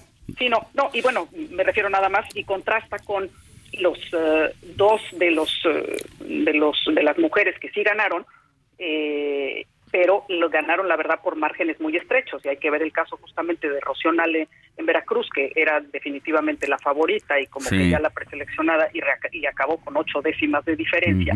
Y en el caso de Morelos también con un punto y medio de diferencia del, del digamos, del, del, contrincante hombre. Entonces sí, sí creo que eh, esto nos deja, digamos, un sabor un poquito eh, raro, ¿no? De, boca de, estas decisiones. Sin eh, duda. Verónica, Alfredo, te saluda. ¿Cómo estás, Verónica? Em, yo te quiero preguntar, bueno, te escucho y reflexiono sobre la complejidad de este proceso que ha sido para Morena y particularmente para Mario Delgado organizar todo esto. Y no sé si coincidas conmigo. Pero me, me sorprende, me sorprende el, el, desempeño de Mario Delgado porque incluso en el, en el proceso anterior de la elección del candidato presidencial, de la candidata presidencial, pues eh, uno de sus tutores políticos, Marcelo Ebrard, siempre lo cuestionó mucho, lo cuestionó y puso como en mucha duda eh, su desempeño y el papel, pero me parece que en este momento la manera en cómo ha manejado el proceso, estos solamente nueve cargos y seis aspirantes por cada entidad.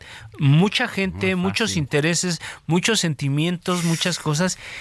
Y, y, sí, como bien lo dices, es, es probable que eh, en el caso de Veracruz, pues la diferencia de quien ganó fue eh, este muy, muy cerrada. Y en el caso de las otras mujeres no necesariamente ganaron la encuesta, no necesariamente son las más conocidas, en el caso particular de la Ciudad de México. Es decir, con todas estas combinaciones, este, no sé qué, qué opinas tú del papel que ha desempeñado en este momento Mario Delgado, porque es un personaje que, en algún momento vamos a tener que hablar más profundamente sobre él porque es el, el, dirigente Morena con muchas gubernaturas. Todos los triunfos le han caído en las manos. Sí, sí, Alfredo, qué gusto saludarte y, justo coincido contigo. Creo que la historia, justa, bueno, y de, y de la propia designación de, de Mario Delgado. Te acordarás que tuvo que intervenir el INE para, para resolver su propia ¿no? este, eh, candidatura al frente del, del, partido. Entonces, eh, traes un historial justamente no de, de, mucha confrontación y de mucho conflicto.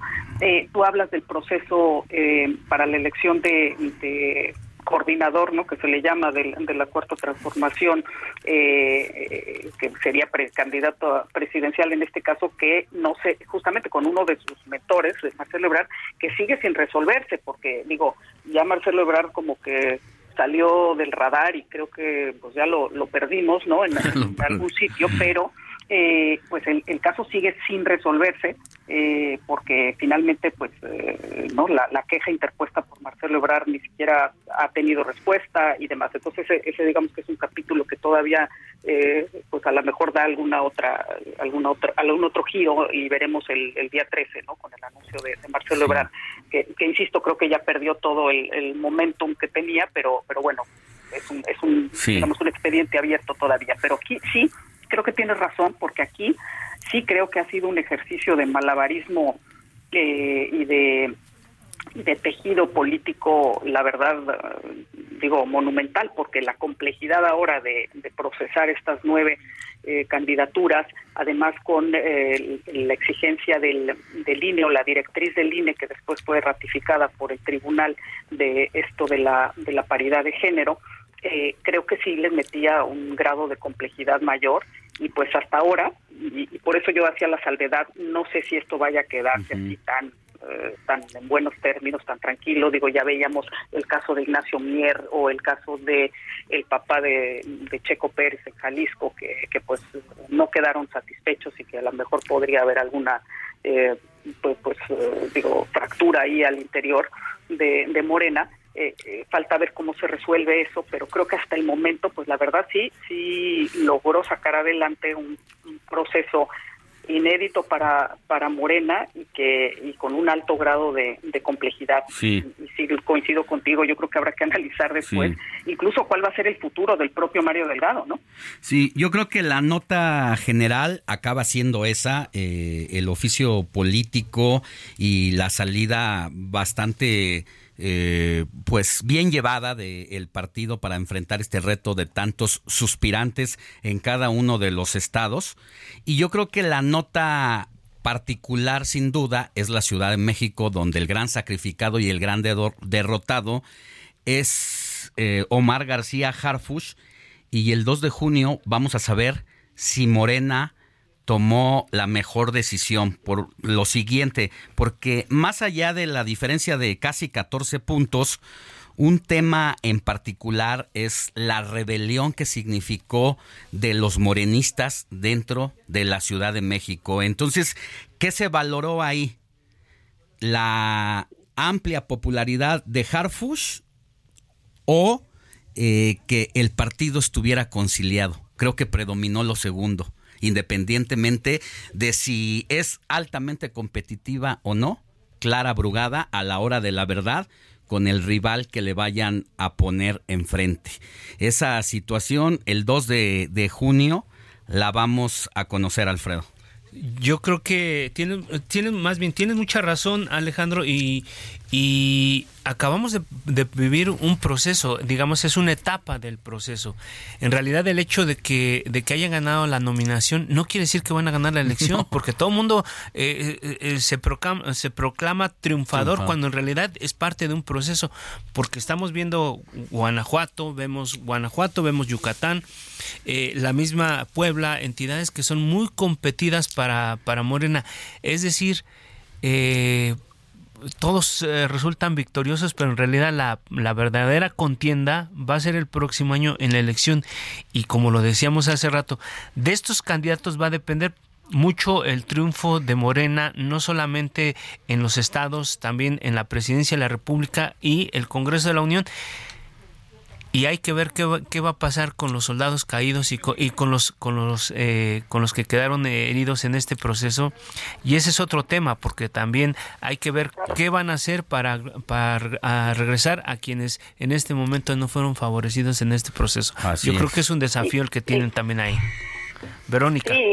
Tenemos unos, unos 30 segunditos, perdónanos, querida Vero, ya sabes, la guillotina para concluir. Sí. Una reflexión. Sí, y cuáles van a ser los daños colaterales justamente en la Ciudad de México, porque eh, como bien dicen, vamos a verlo el 7 de junio si la apuesta es la acertada, pero sí creo que está mandando una, una señal que puede impactar en la propia candidatura de, de, Claudia Sheinbaum y, que puede después impactar también en la votación, porque Omar García Harfuch traía un electorado probable que difícilmente va a votar por, eh, por Clara Brugada y creo que eso veremos de qué tamaño va a ser al final. Bueno, te agradecemos mucho, querida Vero. Que estés muy bien. Igualmente, gracias a ustedes, les mando un abrazo. Alfredo González. Nos vamos, Sánchez, se acabó el programa. muy rápido. Qué rápido se va el tiempo. Gracias por tu visita y por esta desmenuzar esta, esta noticia de esta manera. Muchas gracias, buen día. gracias a todos. Recuerde que la noticia no descansa. Nos escuchamos mañana. Gracias, Jorge Rodríguez. No, gracias a ti, Alex. Gracias al auditorio. Nos vemos mañana y nos escuchamos mañana.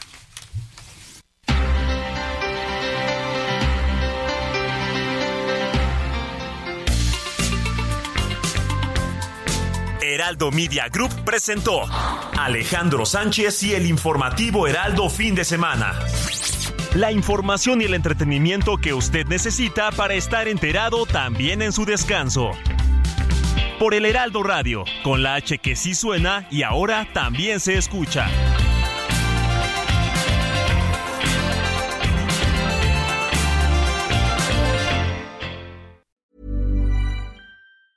Acast. Mit navn er Anders Morgenthaler. Over for mig sidder Roald Bergmann. Vi har lavet en ny podcast, der hedder Dopaminklubben. Og Dopaminklubben er en klub, hvor ADHD er fucking sjovt, og hvor det griner. Det behøver ikke at være super alvorligt. Vi er skide trætte af alle de der podcasts, der forklarer mig nederen der. Vi gør grin med vores ADHD. Mulig ADHD. Ja, vi udreder mig, fordi nogen siger, at jeg har det. Jeg ved det ikke rigtigt, det finder vi ud af. Vi har i hvert fald lavet vedmål. Ind og lyt til Dopaminklubben. Hver uge udkommer vi. Der laver vi sjov og spas med at have den her vidunderlige dopaminmangel.